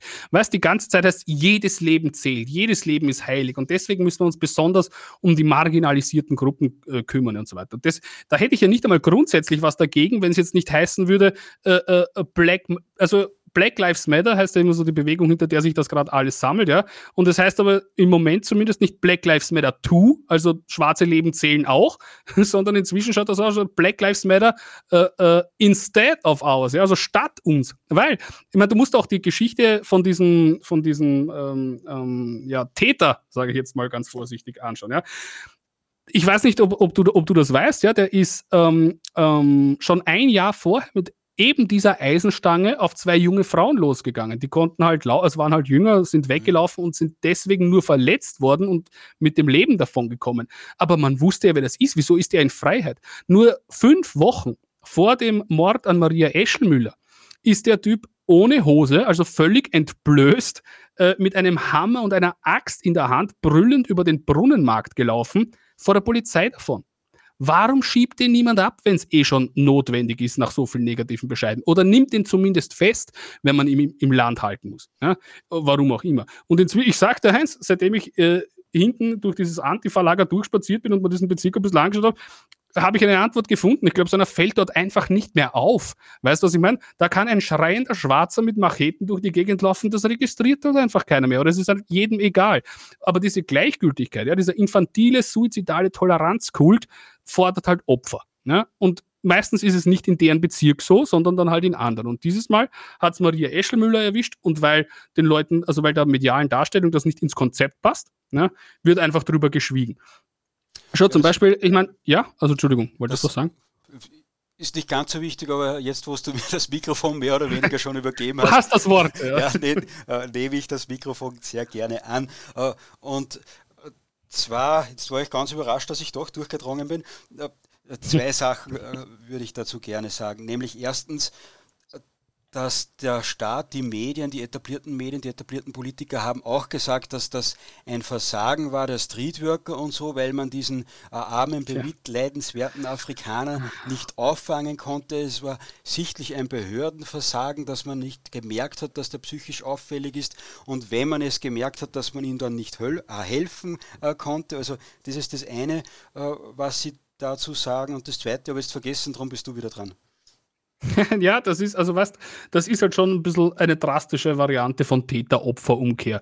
Weil, weil nach so vielen Delikten nimmt man jemanden einfach fest. Ich, schau, ich habe durchaus Verständnis für die Perspektive, dass kein Mensch böse auf die Welt kommt. Ja? Jeder ist geprägt durch seine Biografie, durch die Umstände, in denen er aufwächst, durch die Umstände, in denen er lebt. Aber das gilt ja auch für die potenziellen Opfer. Ja, und der Mann hatte, das haben ja mehrere Behörden oder mehrere Instanzen festgestellt, keinen Asylgrund vorzuweisen wenn man dann sagt, okay, wir wollen ihn nicht abschieben, weil er ist psychisch äh, krank, ja, ja, dann sperrt man ihn halt wenigstens in ein Irrenhaus. Aber man kann jetzt nicht einfach aus, aus, aus Menschlichkeit und Toleranz und irgend so, so einer Hysterie des Humanismus aus jemanden frei herumlaufen lassen, nachdem er eh schon mit dieser gleichen 11,5 Kilo schweren Eisenstange, die er dann am 16. Mai 2016 achtmal gegen den Kopf der Frau Eschelmüller gehämmert hat, junge Frauen bedroht hat, ja, dann lässt man den einfach nicht mehr frei herumlaufen. Und es, man sagt immer, aufgrund der Tatsache, dass er keine, keinen festen Wohnsitz hatte, ja, also keine Meldeadresse, war ihm sowas wie ein Abschiedebescheid ja gar nicht zustellbar. Bitte, der, der Mann war je, wie jede Woche mehrmals zu Gast in der Polizeistation am Brunnenmarkt. Das heißt, hätte man seiner habhaft werden wollen, dann hätten sich da zahlreiche Möglichkeiten geboten. Man hat einfach keinen Gebrauch davon gemacht. Weil, weil die öffentliche Wahrnehmung von Bedrohungen für die Gesellschaft sich eben nicht im armen, verfolgten, illegalen äh, konzentrieren, sondern im bösen Rechten, der dann vielleicht auf die Straße geht und es wagt, sich erfrecht, ja, über eigene Opfer zu trauern, wenn so einer, wenn so ein armes Haschall dann halt einmal versehentlich auszuckt und ohne Grund jemanden äh, mit einer Eisenstange äh, totschlägt. Ja, und da schließt also sich jetzt da schließt sich jetzt ja. aus meiner Sicht auch ziemlich der Kreis, weil die Antifa demonstriert ja auch sehr gerne gegen die Abschiebung, egal welcher Menschen. Es ist ja vor kurzem erst aufgedeckt worden, dass da einige Kriminelle dabei waren und die Antifa hat dafür sogar eine Autobahn äh, blockiert, was ja wirklich halsbrecherisch gefährlich ist für jeden, der sich zu dieser Zeit auf der Autobahn befindet. Äh, ja. Äh, da demonstrieren sie gegen die Abschiebung und wenn dann jemand äh, demonstriert, der, äh, der sagt, hey, das geht aber nicht, dass die unsere Menschen erschlagen, dann demonstrieren sie gegen diese Menschen. Also das ist schon ja, ein ja. Bild, das man da sieht. Und da kommen wir, oder bleiben wir kurz noch bei den Medien, weil ich habe da eine ORF-Meldung ausgegraben. Also ausgegraben ja. ist gut gesagt, weil das ist am äh, Samstagabend ist die rausgegangen, auf der Startseite vom ORF. Ausschreitungen bei Demo in Wien-Otterkring. In Wien-Otterkring ist es infolge einer Kundgebung von Rechtsextremen gestern Abend, also das habe ich doch am Sonntag gelesen, zu Zusammenstößen zwischen der Polizei und linken Gegendemonstranten gekommen. Laut Polizei wurden fünf Beamte und ein Demonstrant verletzt. Also Rechtsextreme haben da demonstriert und linke Gegendemonstranten. Ja, das, ja. Das, das, ist einfach schon ein herrliches Framing und Fritz, jetzt bleibt das Mikrofon kurz bei mir. Bitte. Weil, wenn man dann zu dem Artikel geht, der dann auf äh, Wien ORF veröffentlicht war, da gibt es eine Zwischenüberschrift mit der, also da, da, lautet eine Zwischenüberschrift, auch Demonstrant verletzt. Es gibt aber keine Zwischenüberschrift mit fünf Polizisten verletzt, sondern das liest man da ja. im Text drinnen. Also das, das ist schon fast herrlich, ja, wie dieses die, Framing funktioniert. Ja. Ja, und wie, weißt du, was das Traurige ist? Also noch funktioniert der normative Kraft, weil halt viele Leute keine anderen Quellen haben. Ich meine, wir haben so eine Art Mythos von Medienvielfalt. Wenn du in eine Trafik oder falls deutsche Zuschauer äh, anwesend sind, in einen Kiosk reingehst oder, oder dein Fernseher aufdrehst und du hast halt 20 Sender und 50 Zeitungen. Also wir haben pro 1000 Einwohner 300 Printexemplare Zeitungen in Österreich.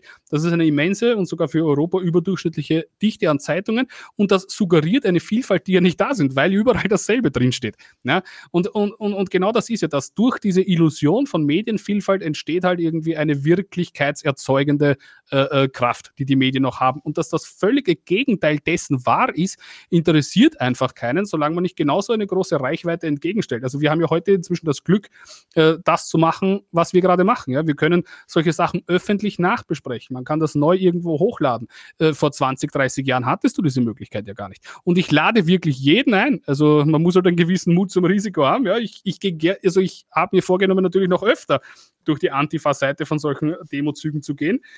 Und das nächste Mal aber mit Handy. Ja? Also die Leute sollten das sehen, was auf unserer Seite zu sehen war und was auf deren Seite zu sehen war. Und was ich so verlogen und armselig, wirklich armselig finde, ist, wenn diese paar Antifa-Journalisten, die da jedes Mal mit ihrer Kamera in unserem Lager herumkreisen und jedes Mal, wenn einer eine, unfreu eine unfreundliche Wortmeldung in ihre Richtung ablässt, von einer rechtsradikalen Gewalteskalation gegen Journalisten schwadronieren und ihre Sympathisanten und Schreibtischstädter in den Massenmedien das dann noch dankbar aufgreifen und weiterverbreiten die sollen sich einmal mit dem Journalisten Martin Sellner vielleicht und mir durch eine Antifa-Kundgebung bewegen, ja? Weißt du, was ich meine? Da fliegen Steine, da fliegen Flaschen. Ich wusste es, ich will nicht jammern, ja? Ich wusste es, wenn ich da reingehe, was das für Gesindel ist. Ja?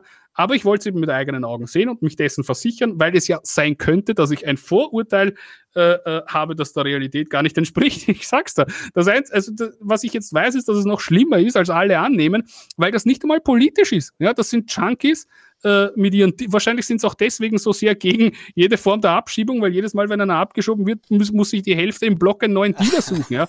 Also, also da, das ist das, was ich denen inzwischen unterstelle. Ja? Da gibt es eine, eine kleine Minderheit, von, von Linksradikalen, die halt einfach diese, diese Meute ja, von, von vermummten Drogensüchtigen führt. Ja die gibt es natürlich auch. Ich will jetzt nicht sagen, dass in diesen ganzen linken, linksradikalen Zirkeln keine sogenannten Intellektuellen unterwegs sind, die wird es schon geben. Aber die Masse, die sie steuern, ist einfach Bodensatz. Ja, also das ist schlimmer, als ich es vermutet hätte. Und ich wohne jetzt doch schon einige Zeit im 10. Bezirk also, und bin auch durchaus befreundet mit den ein oder anderen, sagen wir mal, alternativeren. Aber sowas, das hat ja sogar mich überrascht, ja wirklich. Also ich dachte halt, ja, das ist ja eigentlich nur traurig. Also wenn man da durchgeht, ein, ein Bild des Elends, äh, ja, ja, das, das, ich kann gar nichts mehr dazu sagen, dass nicht so, sofort dazu ähm, äh, Anlass geben würde, von irgendeiner Seite aus uns diesen Chat zu löschen. Ja ja, das wird sowieso spannend mit der Zeit, ob der Podcast dann noch äh, länger überall erhältlich ist, wo Podcasts ja, erhältlich weil, sind. Weil das, was wir machen, ist ja gerade radikaler als das, was die hinter der Absperrung machen. Und weil es auch heißt immer Polizeigewalt, verletzt. Also ich sag's, ich bewundere auch die Zurückhaltung der Beamten. Die werden da beschimpft, bespuckt, mit Äpfeln beworfen, Flaschen beworfen, Dosen beworfen, Sprengsätzen beworfen, körperlich angegriffen, man zerrt an ihnen, man zerrt an den Gittern, ja diese Leute sind ja auch größtenteils nicht mehr zurechnungsfähig. Das ist kein gezielter politischer Protest ja, oder keine organisierte Aktion, wie es vielleicht in professionellen Antifa-Kreisen der Fall ist. Also in Deutschland, glaube ich, bei dem, was ich also aus den Medien weiß, dürfte das ja doch einigermaßen organisiert ablaufen, weil äh, die fackeln ja doch recht viel dann auch mit Erfolg ab. Ja, und, aber bei uns, also das ist wirklich, das, das, das, das ist ein einziges Dealer- und, und, und Junkie-Milieu, das halt den Spaß am Exzess in einer politischen Illusion verwirklicht ja, und dafür ja, halt jedes Mal einen Anlass bekommt, weil es kann ihnen ja nichts passieren. Die Polizei ist letztlich durch, durch politische Kräfte im Hintergrund wahrscheinlich an der kurzen Leine gehalten und die öffentliche Berichterstattung ist auf ihrer Seite. Also es wundert mich hier nicht, dass sich die so aufführen. Ne? Genau so ist es. Und jetzt hast du einige wichtige Punkte angesprochen, unter anderem, dass es als Patriot wahrscheinlich schwierig wäre, äh, zumindest als patriotischer Journalist, wie es ich bin, oder auch wenn du mit Martin Sellner da in so eine Antifa-Kundgebung gehst, wäre sicher schwierig. Bei Michael Bonvalo oder Schwarze Katze, die bekommen zwar auch teilweise äh, freche Wörter ab oder ab und zu greift mal wer auf ihre Kamera hin, oder muss man halt wissen, wie sehr die vorher immer provozieren, wie sehr die diese Demonstranten, die Corona-Demonstranten vorher immer beschimpfen, wie sehr ja. sie mit dem Teleobjektiv den Menschen ins Gesicht fahren, um sie dann mutmaßlich irgendwo anzuschwärzen. Da, da werden ja auch von der Kundgebung jetzt am Samstag, äh, werden ja die Gesichter von allen äh, äh, patriotischen Demonstranten im Internet auf Twitter veröffentlicht und alle Gegendemonstranten, da sind ja teilweise sogar die Schuhe dann verpixelt. Ja. Also das ist ja. völlig, völlig absurd ja, und der Michael Bonvalo, den habe ich jetzt auf einigen Corona-Demonstrationen äh, äh, getroffen, wo er mitten in den Menschen gestanden ist und nicht mal Abstand gehalten hat, sondern immer wieder zu mir zu, äh, zu mir hergekommen ist, er wieder mit dem Handy frech ins Gesicht fotografiert hat, zum Heinrich Sickel von Freilich auch wieder, wieder zu, herzu und dann äh, auch schon auch provoziert provoziert hat. Auf Twitter schreibt er dann, äh, dass wir provoziert hätten. Und ganz lustig, wir haben das im, jetzt kommt wieder eine Werbeeinschaltung, im Magazin Info direkt in der aktuellen Printausgabe haben wir auch einen Tweet von ihm drinnen, wo er sagt, der Heinrich Sickel, der Herausgeber vom Freilich-Magazin äh, und ich hätten keine Maske getragen. Und auf der, am Bild sieht man, dass der Heinrich zwar wirklich keine Maske aufhat in dem Moment, aber dass ich eine Maske aufhat. Und er schreibt aber rotzfrech hin, äh, beide tragen ja, keine Maske. Das ist, und er wird als, als, als Experte dann für Corona-Demos äh, genannt, obwohl er dort wirklich sehr Experte, viel her ja. herumstenkt. Re ja, Rechtsextremismus-Experte, ja, also die ganzen linksextremen Rechtsextremismus-Experten, die es da gibt, aber ihren eigenen politischen Hintergrund äh, äh, äh verschweigt man da. Ja, da hat sich also der Standard die, jetzt furchtbar beschwert, weil wir bei Info direkt geschrieben ja, haben. Ich habe es gelesen, ja. ja ich dass ein Antifa-Aktivist, ja, herrlich, da ist ja, ja. ganz dünne okay, Haut dann. dann. Aber ich, ich würde denen da sogar entgegengehen. Ich würde denen sagen, okay, ja, dann nennen wir den, den wie ist der Bonvalot oder der, das, ist, überhaupt eine Witzfigur, den habe ich auch gesehen. Also ich habe mir den anders vorgestellt, aber egal, sei dahingestellt, ja. Ähm, ähm, wir nennen den nicht mehr linksextremen Journalisten, ja, also sein Hintergrund spielt keine Rolle, er ist ab jetzt Journalist, ja. Aber dann ist halt auch Martin Sellner ein Journalist und man darf seinen Hintergrund nicht als irgendwie extrem beschreiben. Darauf gehen die aber nicht ein, weißt du, was ich meine? Und alles, was Martin macht, das, ich verfolge ihn ja doch schon eine Zeit lang mit und auch was du machst, ist weit objektiver ja, und kommt dem Ideal eines objektiven Journalismus weit näher als das, was er macht. Weil ihr habt doch, äh, du hast ein Medium, das verschiedene Themen anspricht und anschneidet. Martin Sellner hat einen Kanal, wo er ein breites Spektrum an denen, Themen anspricht und anschneidet, aus einer Perspektive, die er nicht verheimlicht. Ja, und ich verheimliche meine auch nicht.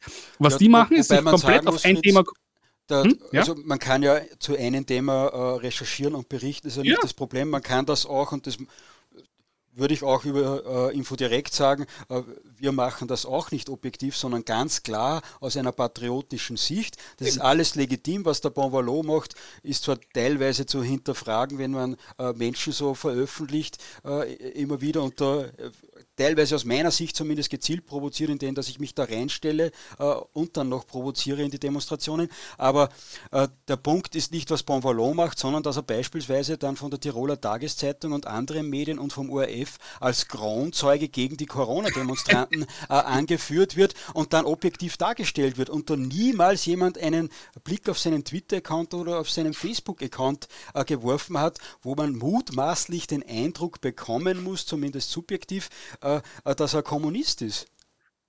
du brauchst gar nicht, das ist ja gar nicht nur subjektiv. Also die Natascha Strobel wird im ORF teilweise zitiert als Rechtsextremismus-Expertin. Ne? Und als sie noch Twitter hatte, inzwischen hat sie das ja gelöscht, äh, stand auf ihrem äh, Titelbild Zona Antifaschista. Ja, also Antifa ja, Sie sagen ja, Antifa das heißt, ist eine, jeder gute Demokrat muss ein Antifaschist sein.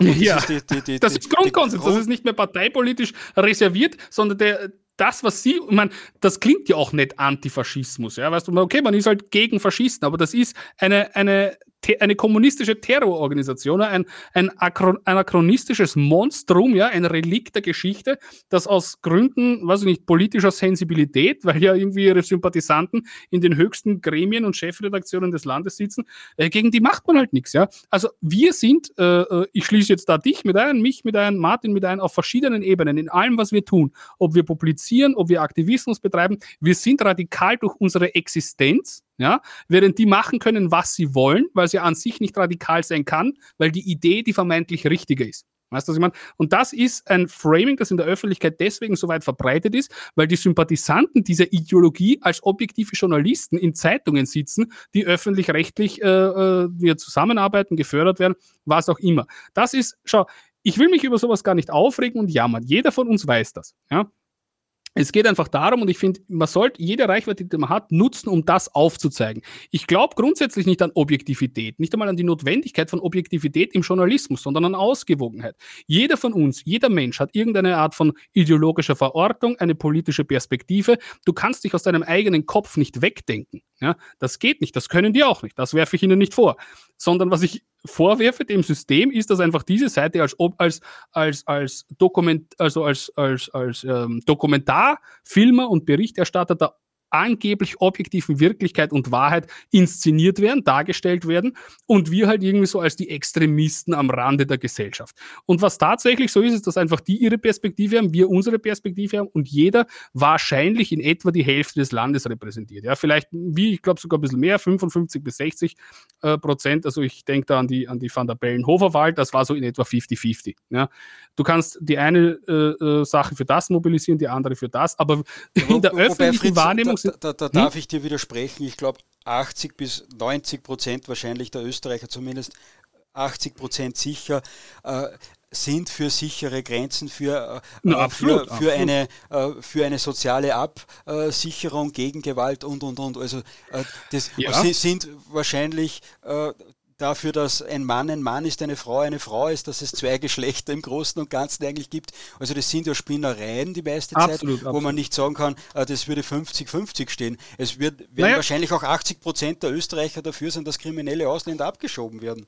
Absolut, ich gebe da, geb da völlig recht. Ja, also in der Frage sind sich die ja auch alle einig. Ich glaube nicht, dass jeder für konservative Familienbilder zwangsläufig dann auch stehen muss oder generell sich als Patriot bezeichnen wird, sondern die haben halt einfach das vitale Interesse sicherer Grenzen, weil sie wissen, es geht um ihre ökonomische, persönliche, körperliche Sicherheit und so weiter, um die Zukunft des Landes, in dem sie mit welcher Ideologie auch immer leben wollen. Ja?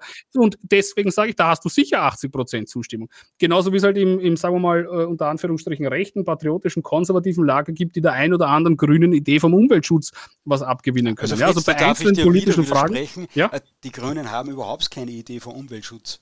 Das, das, ist ein, das, ist, das, ist ein, das ist ein Mythos, äh, so wie den, den ich vorher am Leben erhalten habe, wo ich gesagt habe, ja, bei der Antifa sind vielleicht mehr Studenten und Intellektuelle. Also die Grünen ja. haben mit Umwelt aus meiner Sicht überhaupt nichts zu tun. Das wird ihnen halt von den Medien der, der grüne Teppich mehr oder weniger ausgebreitet, wo sie dann über äh, Elektroauto, Kobolde und Windräder sprechen. Dürfen. Ja, die Kobolde. ja, da, da, das wiederum. Also bei den Grünen muss ich sagen, weiß ich nicht so genau. Ich verfolge das Thema auch nicht so. Bei Fridays for Future bin ich mir da absolut sicher. Ja. Ich meine, die haben sich dahingestellt als die großen Retter des Klimas, ja, aber keiner hat beispielsweise, äh, also die wirklich großen ähm, ähm, umweltverschmutzenden Branchen, ja, hat dann irgendwie dort keiner angesprochen. Das ist einmal so die weltweite Bau- Branche, ja, dann Migration, Tierhaltung, ähm, ähm, ähm, ähm, ähm, Migration, ja, das, da, über, da, äh, über das reden die. Das amerikanische Militär, ja, der drittgrößte Verbraucher von, von was nicht, konventionellen Treibstoff und so weiter. Aber das ist halt offenbar das, was die Lobbys nicht angreifen wollen. Deswegen geht, reduziert sich die Debatte im Wesentlichen auf den alten weißen Mann im SUV. Ja, genau, das ist halt irgendwie so das, das ist das Feindbild. Übrigens auch das Internet. Das Internet ist einer der größten Energieverbraucher, also einer der größten in, äh, äh Energieverbraucher Instanzen, aber die Generation Netflix wollte das halt nicht am Tapet haben, ja? weil dass die selber wieder Bücher und Comics lesen, kommt ihnen ja nicht in den Sinn. Aber der alte weiße Mann muss, eine, muss aus seinem, weiß nicht, BMW Z irgendwas aussteigen, weil der ist halt jetzt das Feindbild. Also das ist, das ist halt irgendwie gut. Äh, gelenkter Schülerprotest. Ja. Jetzt kann ich über den Schülerprotest inside mehr oder weniger berichten. In Salzburg habe ich mir mhm. nämlich den Spaß gemacht und bin bei so einer Friday for Future Demos äh, ein paar Schritte äh, mitgegangen. Äh, ja, und ich habe halt die Infodirekt-Ausgabe zum Thema Umweltschutz in der Hand ge äh, gehalten. Das hat ihnen nicht ganz gepasst. Dann dürfte mein Gesicht irgendwie aufgefallen sein und Maske hatte ich am Anfang keine auf. Dann haben sie gesagt, ich, ich muss jetzt die Demonstration Demonstration verlassen, weil ich keine Maske trage. Dann habe ich mir eine Maske aufgesetzt, da ist drum gestanden Maulkorb. Das hat ihnen auch nicht gepasst. und äh, dann sind wir noch ein paar Meter weiter gegangen und äh, weil sie vergessen haben, Parolen äh, zu schreien, habe ich dann begonnen und habe geschrien, äh, äh, Umweltschutz. Nein, um, das war damals zu dieser Zeit, zumindest im Sommer gerade äh, nicht ganz so aktuell. Aber ich habe dann geschrieben, Umweltschutz ist Heimatschutz. Dann ist der kleine Demonstrationszug stehen geblieben und es wäre fast eskaliert. Äh, ja, und ne. da haben sie mir dann auch gesagt, nein, ich muss jetzt gehen, weil ich äh, kann mich mit den Zielen von Friday for Futures nicht äh, identifizieren. Und dann habe ich gesagt, doch, wenn ihr für Umweltschutz seid, dann bin ich, ich bin ja auch für Umweltschutz. Und über so Kleinigkeiten, ob jetzt das CO2 das Schlimme ist oder der, äh, der wahnsinnige Verbrauch von natürlichen Ressourcen, äh, das ist ja dann eine Kleinigkeit. Aber im Großen und Ganzen sind wir einer ja. Meinung. Und die ist auch sofort auf das Thema alte weiße Männer und arme, arme ja. kleine schwarze Kinder in Afrika und wollte wollte von diesem Thema nicht mehr weg. Und dann haben sie die Polizei zur Hilfe gerufen. Die Polizei hat aber gesagt, wir können nichts machen und es, es war lustig. ja, aber das wirklich, auf, auf, mit der Schiene muss man denen immer kommen. Ja? Ich bin neugierig, wie die dann reagieren. Ich meine, wenn man ihnen den Islam deswegen als Feindbild verkauft, wenn man sagt, das ist die klimafeindlichste Religion, ja, weil da, da haben alle zwölf Kinder. Ja? Wenn du die, die Geburtenrate von Pakistan von 1945 bis jetzt hochrechnen würdest auf Deutschland, dann hätten wir heute 500 Millionen Deutsche. Weißt du, was ich meine? Der afrikanische Kontinent vervierfacht vervielfacht sich äh, gerade von einer Milliarde bis zum Jahr 2100 auf vier Milliarden. Also wenn Menschen das Problem fürs Klima sind, dann kann es der Europäer ja nicht sein, weil wir sind inzwischen 500 Millionen, ja, also ah, 5, ja, 6 Prozent der Weltbevölkerung. Man kann das sagen, der Pro-Kopf-Verbrauch von Ressourcen ist höher und so weiter. Und wenn jeder leben, so leben würde wie wir und gut, aber trotzdem, ich meine, Deutschland jetzt mit seinem Energieausstieg und seiner Energiewende wird zum Weltklima genau gar nichts beitragen, weil mit 80 Millionen gegen die eineinhalb Milliarden Chinesen und die eineinhalb Milliarden Inder, die jeden Tag ein neues Atomkraftwerk bauen, völlig wurscht ist, wenn wir ein paar Windräder dagegen stellen. Also Fritz, das ist reine Fritz, Ideologie. Stopp, ja. stopp. Jetzt, nächstes Mal, wenn du in den Podcast kommst, äh, was mich sehr freut, weil die Zuhörer werden immer mehr und nicht weniger, weil sie dich so gern sprechen, aber nächstes Mal werde ich mir da irgendeine Taste belegen, äh, wo ich dich unterbrechen kann. ja, der, der, Martin hat so eine schon. Ja. Perfekt. Wobei ich selber schuld bin, weil das Fass mit dem Klima habe ich jetzt mehr oder weniger selbst aufgemacht. Ja, also du hast, ich, ich, ich habe den Ball nur gefangen, zugespielt ja, hast ihn mit um, lieber genau. Michael. Genau. Jetzt nehme ich dir ihn wieder weg, äh, um dir noch einmal zu widersprechen, nämlich was das Thema Reichweite betrifft, dass wir nicht so viel Reichweite haben wie die Mainstream-Medien und bis dahin wird es schwierig sein. Ich glaube, das ist nicht notwendig, weil was die Patrioten auf der Straße, du die beherzten Politiker in den, Politiker in den Parlamenten und wir mit unseren kleinen Medienprojekten ist, wir zerstören oder stören zumindest die Inszenierung, die da abläuft. Und wenn nur 80 Patrioten am Brunnenmarkt stehen und sagen, erinnert euch an Maria Eschelmüller, die von einem illegalen Afrikaner erschlagen wurde, dann wird die Inszenierung äh, gestört, dass Multikulti so heilsbringend ist.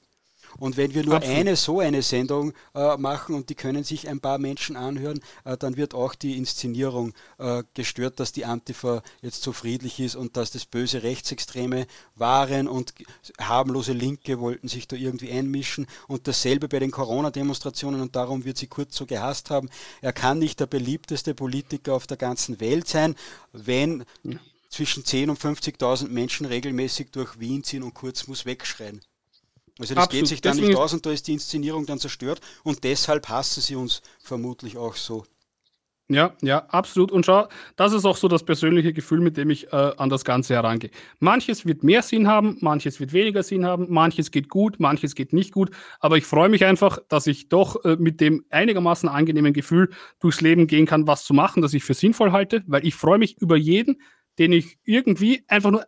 Schau, es ist völlig normal bei allen Menschen auf der ganzen Welt, sie handeln und denken zu 95 Prozent übernommenes Gedankengut. Ja, das, wenn man einkaufen geht, ja, wenn, man, wenn man irgendwie sich diese, wenn man sich was anschafft, wenn man Meinungen, man übernimmt so viel unreflektiert, ja.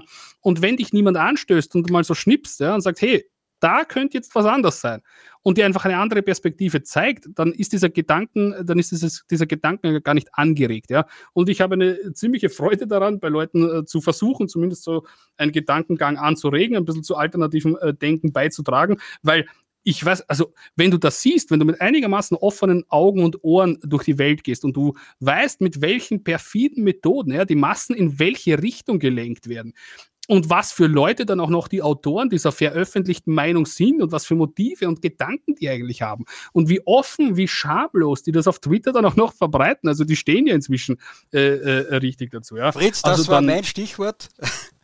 Einen, so, für, für, ja, du, das nächste Mal, wenn ich in den Podcast eingeladen werde, äh, worauf ich mich, äh, äh, worauf ich sehr hoffe, weil es hier sehr schön ist, ja, ich fühle mich hier sehr wohl, nur so viel mal dazu.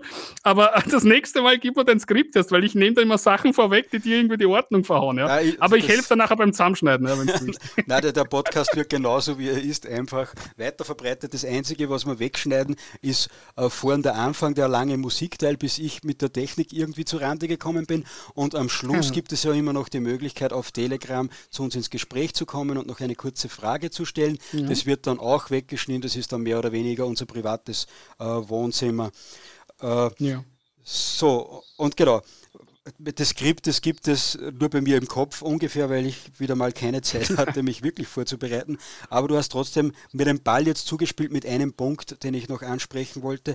Und das ist, wie nämlich die Antifa und die Medien zusammenarbeiten und mhm, da mhm äh, verschleiern die Medien mit ihren Geschichten, so wie ich es gerade vom ORF auch äh, äh, vorgelesen ha habe, äh, dass die Antifa ständig das Gewaltmonopol des Staates äh, aktiv in Frage stellt. Und das ist mir am Samstag wieder sehr äh, bewusst geworden, dass dass auf Twitter hat man das einige Male gelesen, leider auch von Medienvertretern, dass sie sagen, die Polizei hat sich in den Weg gestellt, wie die Antifa äh, die Faschisten aus Otterkring boxen wollte, mehr oder weniger.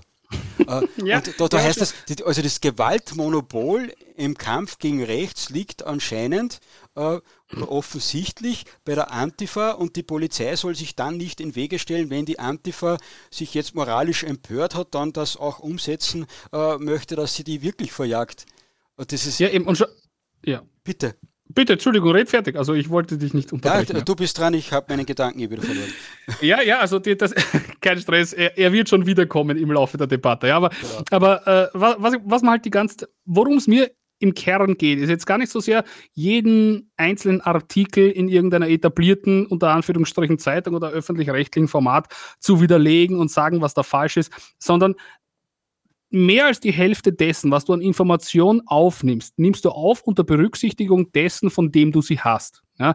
Das heißt, wenn jetzt zum Beispiel, angenommen, du bist jetzt FPÖ-Wähler, ja, ich, zum Beispiel, oder sagen wir so, ich, ich oute mich, ja, ich wähle meistens FPÖ, ja, äh, ich, und ich höre, ja, du wahrscheinlich, na, ja? ich, wähle nur FPÖ, wenn sie halbwegs eine gute äh, Politik macht. Deswegen habe doch ich meistens gesagt, genau, ja. Ich, ich habe schon manchmal FPÖ gewählt und vielleicht mache ich es auch wieder vielleicht, vielleicht wieder mal, ja. Das. Aber gut, sagen wir so, also ich zum Beispiel mag den Politiker Kickel sehr gerne. Ja, machen wir es parteiabhängig, ich mag den Politiker Kickel.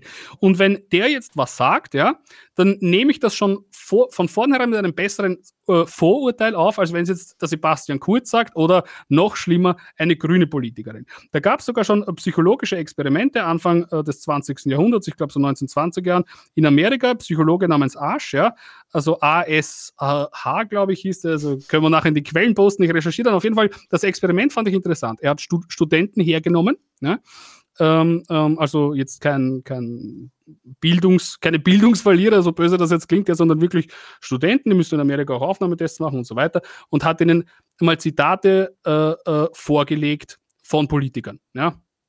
Sollten es äh, ähm, ähm, ja, analysieren, inwieweit sie zustimmen oder inwieweit sie widersprechen. Und sie haben der einen Gruppe gesagt, ja, das ähm, war, war Abraham Lincoln, ja, ich glaube, Abraham, Abraham Lincoln oder ein anderer amerikanischer Präsident, also auf jeden Fall so eine Art Ikone in den Vereinigten Staaten und den anderen haben sie die gleichen Zitate gegeben und gesagt, das war Lenin. Ja. Mhm. Und natürlich haben sie die völ völlig unterschiedlich bewertet. Ja, einfach nur, weil sie wussten, okay, der kommt aus dieser und jenen ideologischen Richtung. Das heißt, sie haben das nicht mehr als objektiv wahrgenommen, sie haben es interpretiert anhand der ideologischen Heimat des Namens, den sie kannten. Und ganz genauso muss man das jetzt mit den Medien machen. Also wie gesagt, erstens lügen die nicht in jedem Artikel und, und es bringt auch nichts, jede einzelne Lüge äh, akribisch auseinander zu sezieren, sondern man muss sie einfach zuordnenbar machen. Also das ist, finde ich, viel effektiver, also das ist meiner, meiner, meiner Ansicht nach zumindest viel effektiver, wenn möglichst viele Leute in diesem Land wissen, und ich glaube mindestens die Hälfte weiß es eh schon, ja, wie hart und wie intensiv die in einem ganz bestimmten politischen Lager verankert sind, nämlich den radikalen Linken. Ja, die sind, die kommen, die kommen äh, von ihrer Ausbildung, von ihrer mentalen Einstellung, von ihrer politischen Überzeugung, von ihren persönlichen Vernetzungen äh, äh, ganz klar aus diesem Lager. Ja. Und das werfe ich denen persönlich nicht einmal vor. Wenn ich die Möglichkeit hätte, jetzt mit meiner Ideologie in großen Zeitungen zu setzen, würde ich mich auch äh, hinsetzen. Ja. Aber dann würden natürlich die versuchen, mich als denjenigen, der ich bin, äh, der Öffentlichkeit darzustellen, damit die Leute wissen, wie sie alles, was ich sage, einordnen können, wie sie es verorten können. Und das ist das Problem, dass ich noch viel mehr sehe, dass viel zu viele Leute immer noch glauben, weil es der ORF sagt ja, oder weil es in der Zeitung steht, es wird schon was dran sein. Es muss nicht immer alles stimmen, aber so im Großen und Ganzen passt das ja. Und das ist eben überhaupt nicht so. Jedes Medium, inzwischen sogar jede Behörde, ja, ist, ist besetzt von politisch ähm, ähm, verorteten Menschen und die handeln natürlich auch entsprechend. Und die müssen nicht einmal selbst wissen, dass sie lügen. Ich nehme mal das Beispiel, ja, stell dir vor, ein Farbenblinder fährt bei Rot über die Ampel. Ja, und der Polizist hält ihn auf und sagt, Herr Alter, du bist bei Rot über die Ampel gefahren. Ja, und er sagt, nein, aber der weiß nicht, dass er lügt, weil der sieht die Farbe nicht. Ja. Und, und ein Teil der Journalisten ja, wird sicher so sein, dass die einfach selber glauben, was sie schreiben. Und ein paar sind halt radikale Überzeugungstäter. Meinetwegen, wie gesagt, ja, das, eine, das, eine, das eine schließt ja das, das andere. Schließt das andere nicht aus, ja, aber die anderen sind halt wissentlich radikale Überzeugungstäter und die anderen halt Mitläufer. Ja? Also ich glaube, wie gesagt, vor allem seitdem ich irgendwie so in dieser Antifa-Backstage, in diesem Backstage-VIP-Bereich da unterwegs war, glaube ich, da 95% sind politische Analphabeten. Ja? Das sind ja, das Leute, die halt vollkommen die, die im Rausch auf Signale reagieren. Ja, das, die, ja, die, die gefährlichen die, sind ja nicht die, die da in der Mitte irgendwo äh, herumgammeln, ja, ja. Wie, wie du sagst, äh, sondern die, äh, die da in den Medien gut vernetzt sind. Und da gelingt es, glaube ich, und auf das muss man sich in Medienarbeit wahrscheinlich auch konzentrieren, äh, gewisse Grundbotschaften, Kernbotschaften halt äh, zu platzieren. Ja. Und da wird halt versucht, dass man die Antifa als friedlich darstellt und alle anderen als, ja. als, als rechtsextreme Gewalttäter. Und das gelingt halt äh, zunehmend. Und was halt nie angesprochen wird, und das ist halt die Aufgabe von uns auch, äh, zumindest mir ist es am Samstag wieder ganz bewusst worden, äh, dass die Antifa das Gewaltmonopol äh, des Staates in Frage ja. stellt und, und die moralische Deutungshoheit auch bei sich sieht. Und das ist echt ein Pulverfass. Und was man zu Antifa auch noch wissen sollte, sagt jetzt eine Dame, die am 15. Jänner war das, glaube ich, eine, die, die letzte große offizielle Corona-Demonstration, die nicht verboten wurde, angemeldet hat. Und die sagt nämlich, dass die Antifa eine bezahlte Und was sagst du den Medien oder zu der Antifa, die gesagt haben, das ist ein Nazi-Aufmarsch und so? Das kann man gar nicht ernst nehmen. Also die Antifa ist eine bezahlte Opposition, die eigentlich nur dafür da ist, um uns ins schlechte Licht zu rücken. Und die Medien sind global gleichgeschalten. Ja. Und der, was aber am meisten zahlt, der ja, den seine Schlagzeilen werden halt auch gebracht, ja, und dass wir alle ins rechte Eck gedrückt werden oder als antisemitischer. Also ich glaube, bei 50.000 Menschen wird es sehr schwierig, alle in einen Topf zu werfen, ja. Und also das, hat, das, Video hat die Menschen furchtbar aufgeregt. Ich glaube, es hat sogar einen Zeitungsartikel oder so dazu gegeben, dass, dass das ganz arg ist, was die ja, sagt. Ich, Und das ist aus meiner Sicht aber auch der Punkt, dass, äh, dass die Antifa sind halt die Stiefeltruppe äh, der Globalisten und darum werden sie mit sanft Samthandschuhen großteils auch ja. von der Polizei oder von den Medien und auch später vor den Gerichten angegriffen. In Deutschland genießen sie ja Narrenfreiheit, äh, wie schon einige, ja. wie eine ganze Anschlagsserie in Wirklichkeit äh, jetzt schon zeigt. Ja, was? Das ist einfach deswegen so, weil das Großkapital und der Antifaschist sich auf eine seltsam anmutende Art und Weise äh, äh, wesensgleich sind. Ja? Das Kapital kennt keine Grenzen. Das Kapital unterscheidet nicht zwischen Tradition, Kultur, Tradition, Ethnie, Herkunft. Ja? Es gibt Produzenten und Konsumenten. Ja? Und, und äh, der Linke, ja, unterteilt auch, also sagt, es gibt Menschen, ja, und es gibt äh, Regionen, ja, und die sollen sich halt möglichst frei bewegen. Und dass diese Symbiose, ja, dieses Zweckbündnis aus völlig unterschiedlichen Interessenslagen heraus funktioniert, über, überreißen, glaube ich, viele nicht. Ja? Oder viele, die es überreißen, denken sich, na okay, besser wir als die Rechten, ja, oder irgendwie so, die legitimieren sich das halt so und denken halt wie viele Politiker auch an die nächste Wahl. Aber das ist einfach das, das Problematische, ja, dass dieser, dieser, diese Idee vom Weltmarkt ja, und der One World sich ein paar Etappen lang Hand in Hand zu einem recht starken Bündnis verbinden können und viele, und das ist halt das Risiko bei dem Ganzen, ja, erst merken, dass es zu spät ist, wenn es zu spät ist. Also dass das halt doch nicht so gescheit ist, wenn es zu spät ist. Ja. Fritz, jetzt ist, ist es so 23.30 Uhr und das ist nicht der Grund, warum ich dir jetzt das Mikrofon wegnehmen werde, sondern äh, der Grund, warum ich etwas ordinärer werden darf.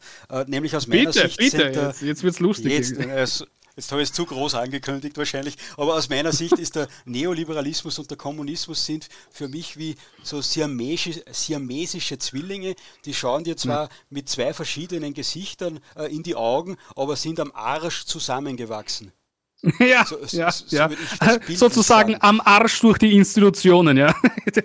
ja, das, also das finde ich ein schönes Beispiel. Es war nicht so ordinär, wie ich es nach der Einleitung erwartet hätte, aber ich fand es doch äh, relativ treffend, ja. Bei das ist ja das. Nur, müssen wir nur, da aufpassen, wir bekommen ja? immer Leserzuschriften, wenn wir zu ordinär sind. Das mögen unsere Zuhörer und Leser gar nicht. Ja, das ist, ne, weil, weißt du, die lesen es dann oder hören es dann nach irgendwo in der Früh am Weg in die Arbeit und da ist unser mitternächtliches Gequatsche dann wahrscheinlich, äh, kommt dann da nicht ganz so gut rüber, wie es bei uns irgendwie jetzt ist. Aber, aber ja, äh, so, so sehe ich das. Also, ich kann, da, ich kann da gar nicht mehr viel dazu sagen. Irgendwie. Das ist, ich, Fritz, das ist gut, wenn du nicht mehr viel dazu sagen kannst. Wir sind jetzt fast anderthalb Stunden online. Das reicht, glaube ich, für heute. Die Schlussworte gehören trotzdem noch dir und das ist natürlich wieder eine Einladung, dass du Werbung für dich und deine Kanäle machst.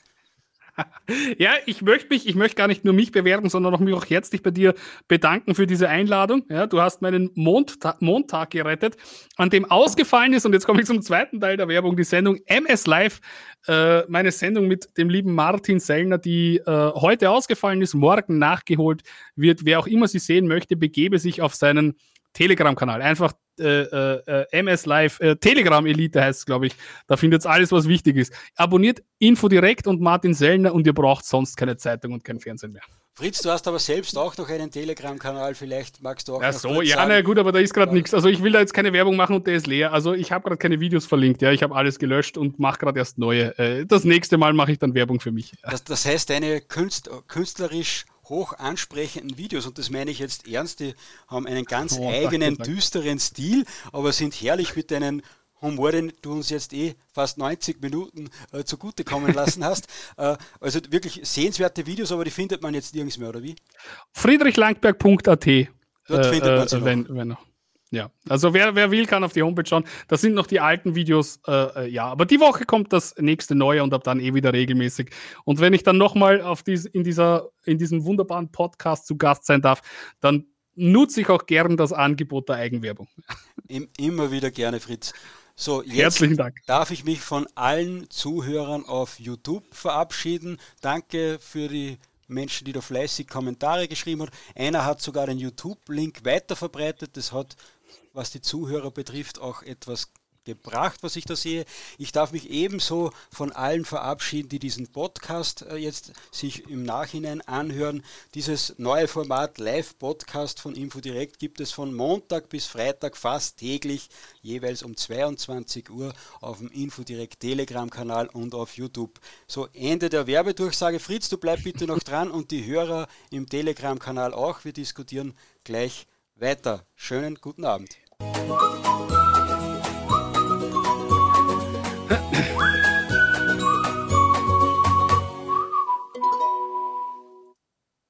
So, YouTube verlassen. Das müsste gleich. ah, YouTube sein. sind wir nicht mehr, jetzt sind wir auf Telegram. Mal, Jetzt ich sind wir nur Telegram mehr auf, auf. Telegram. Dann kann ich das Fenster Perfekt. auch zumachen hier. So, jetzt sind wir mehr oder weniger privat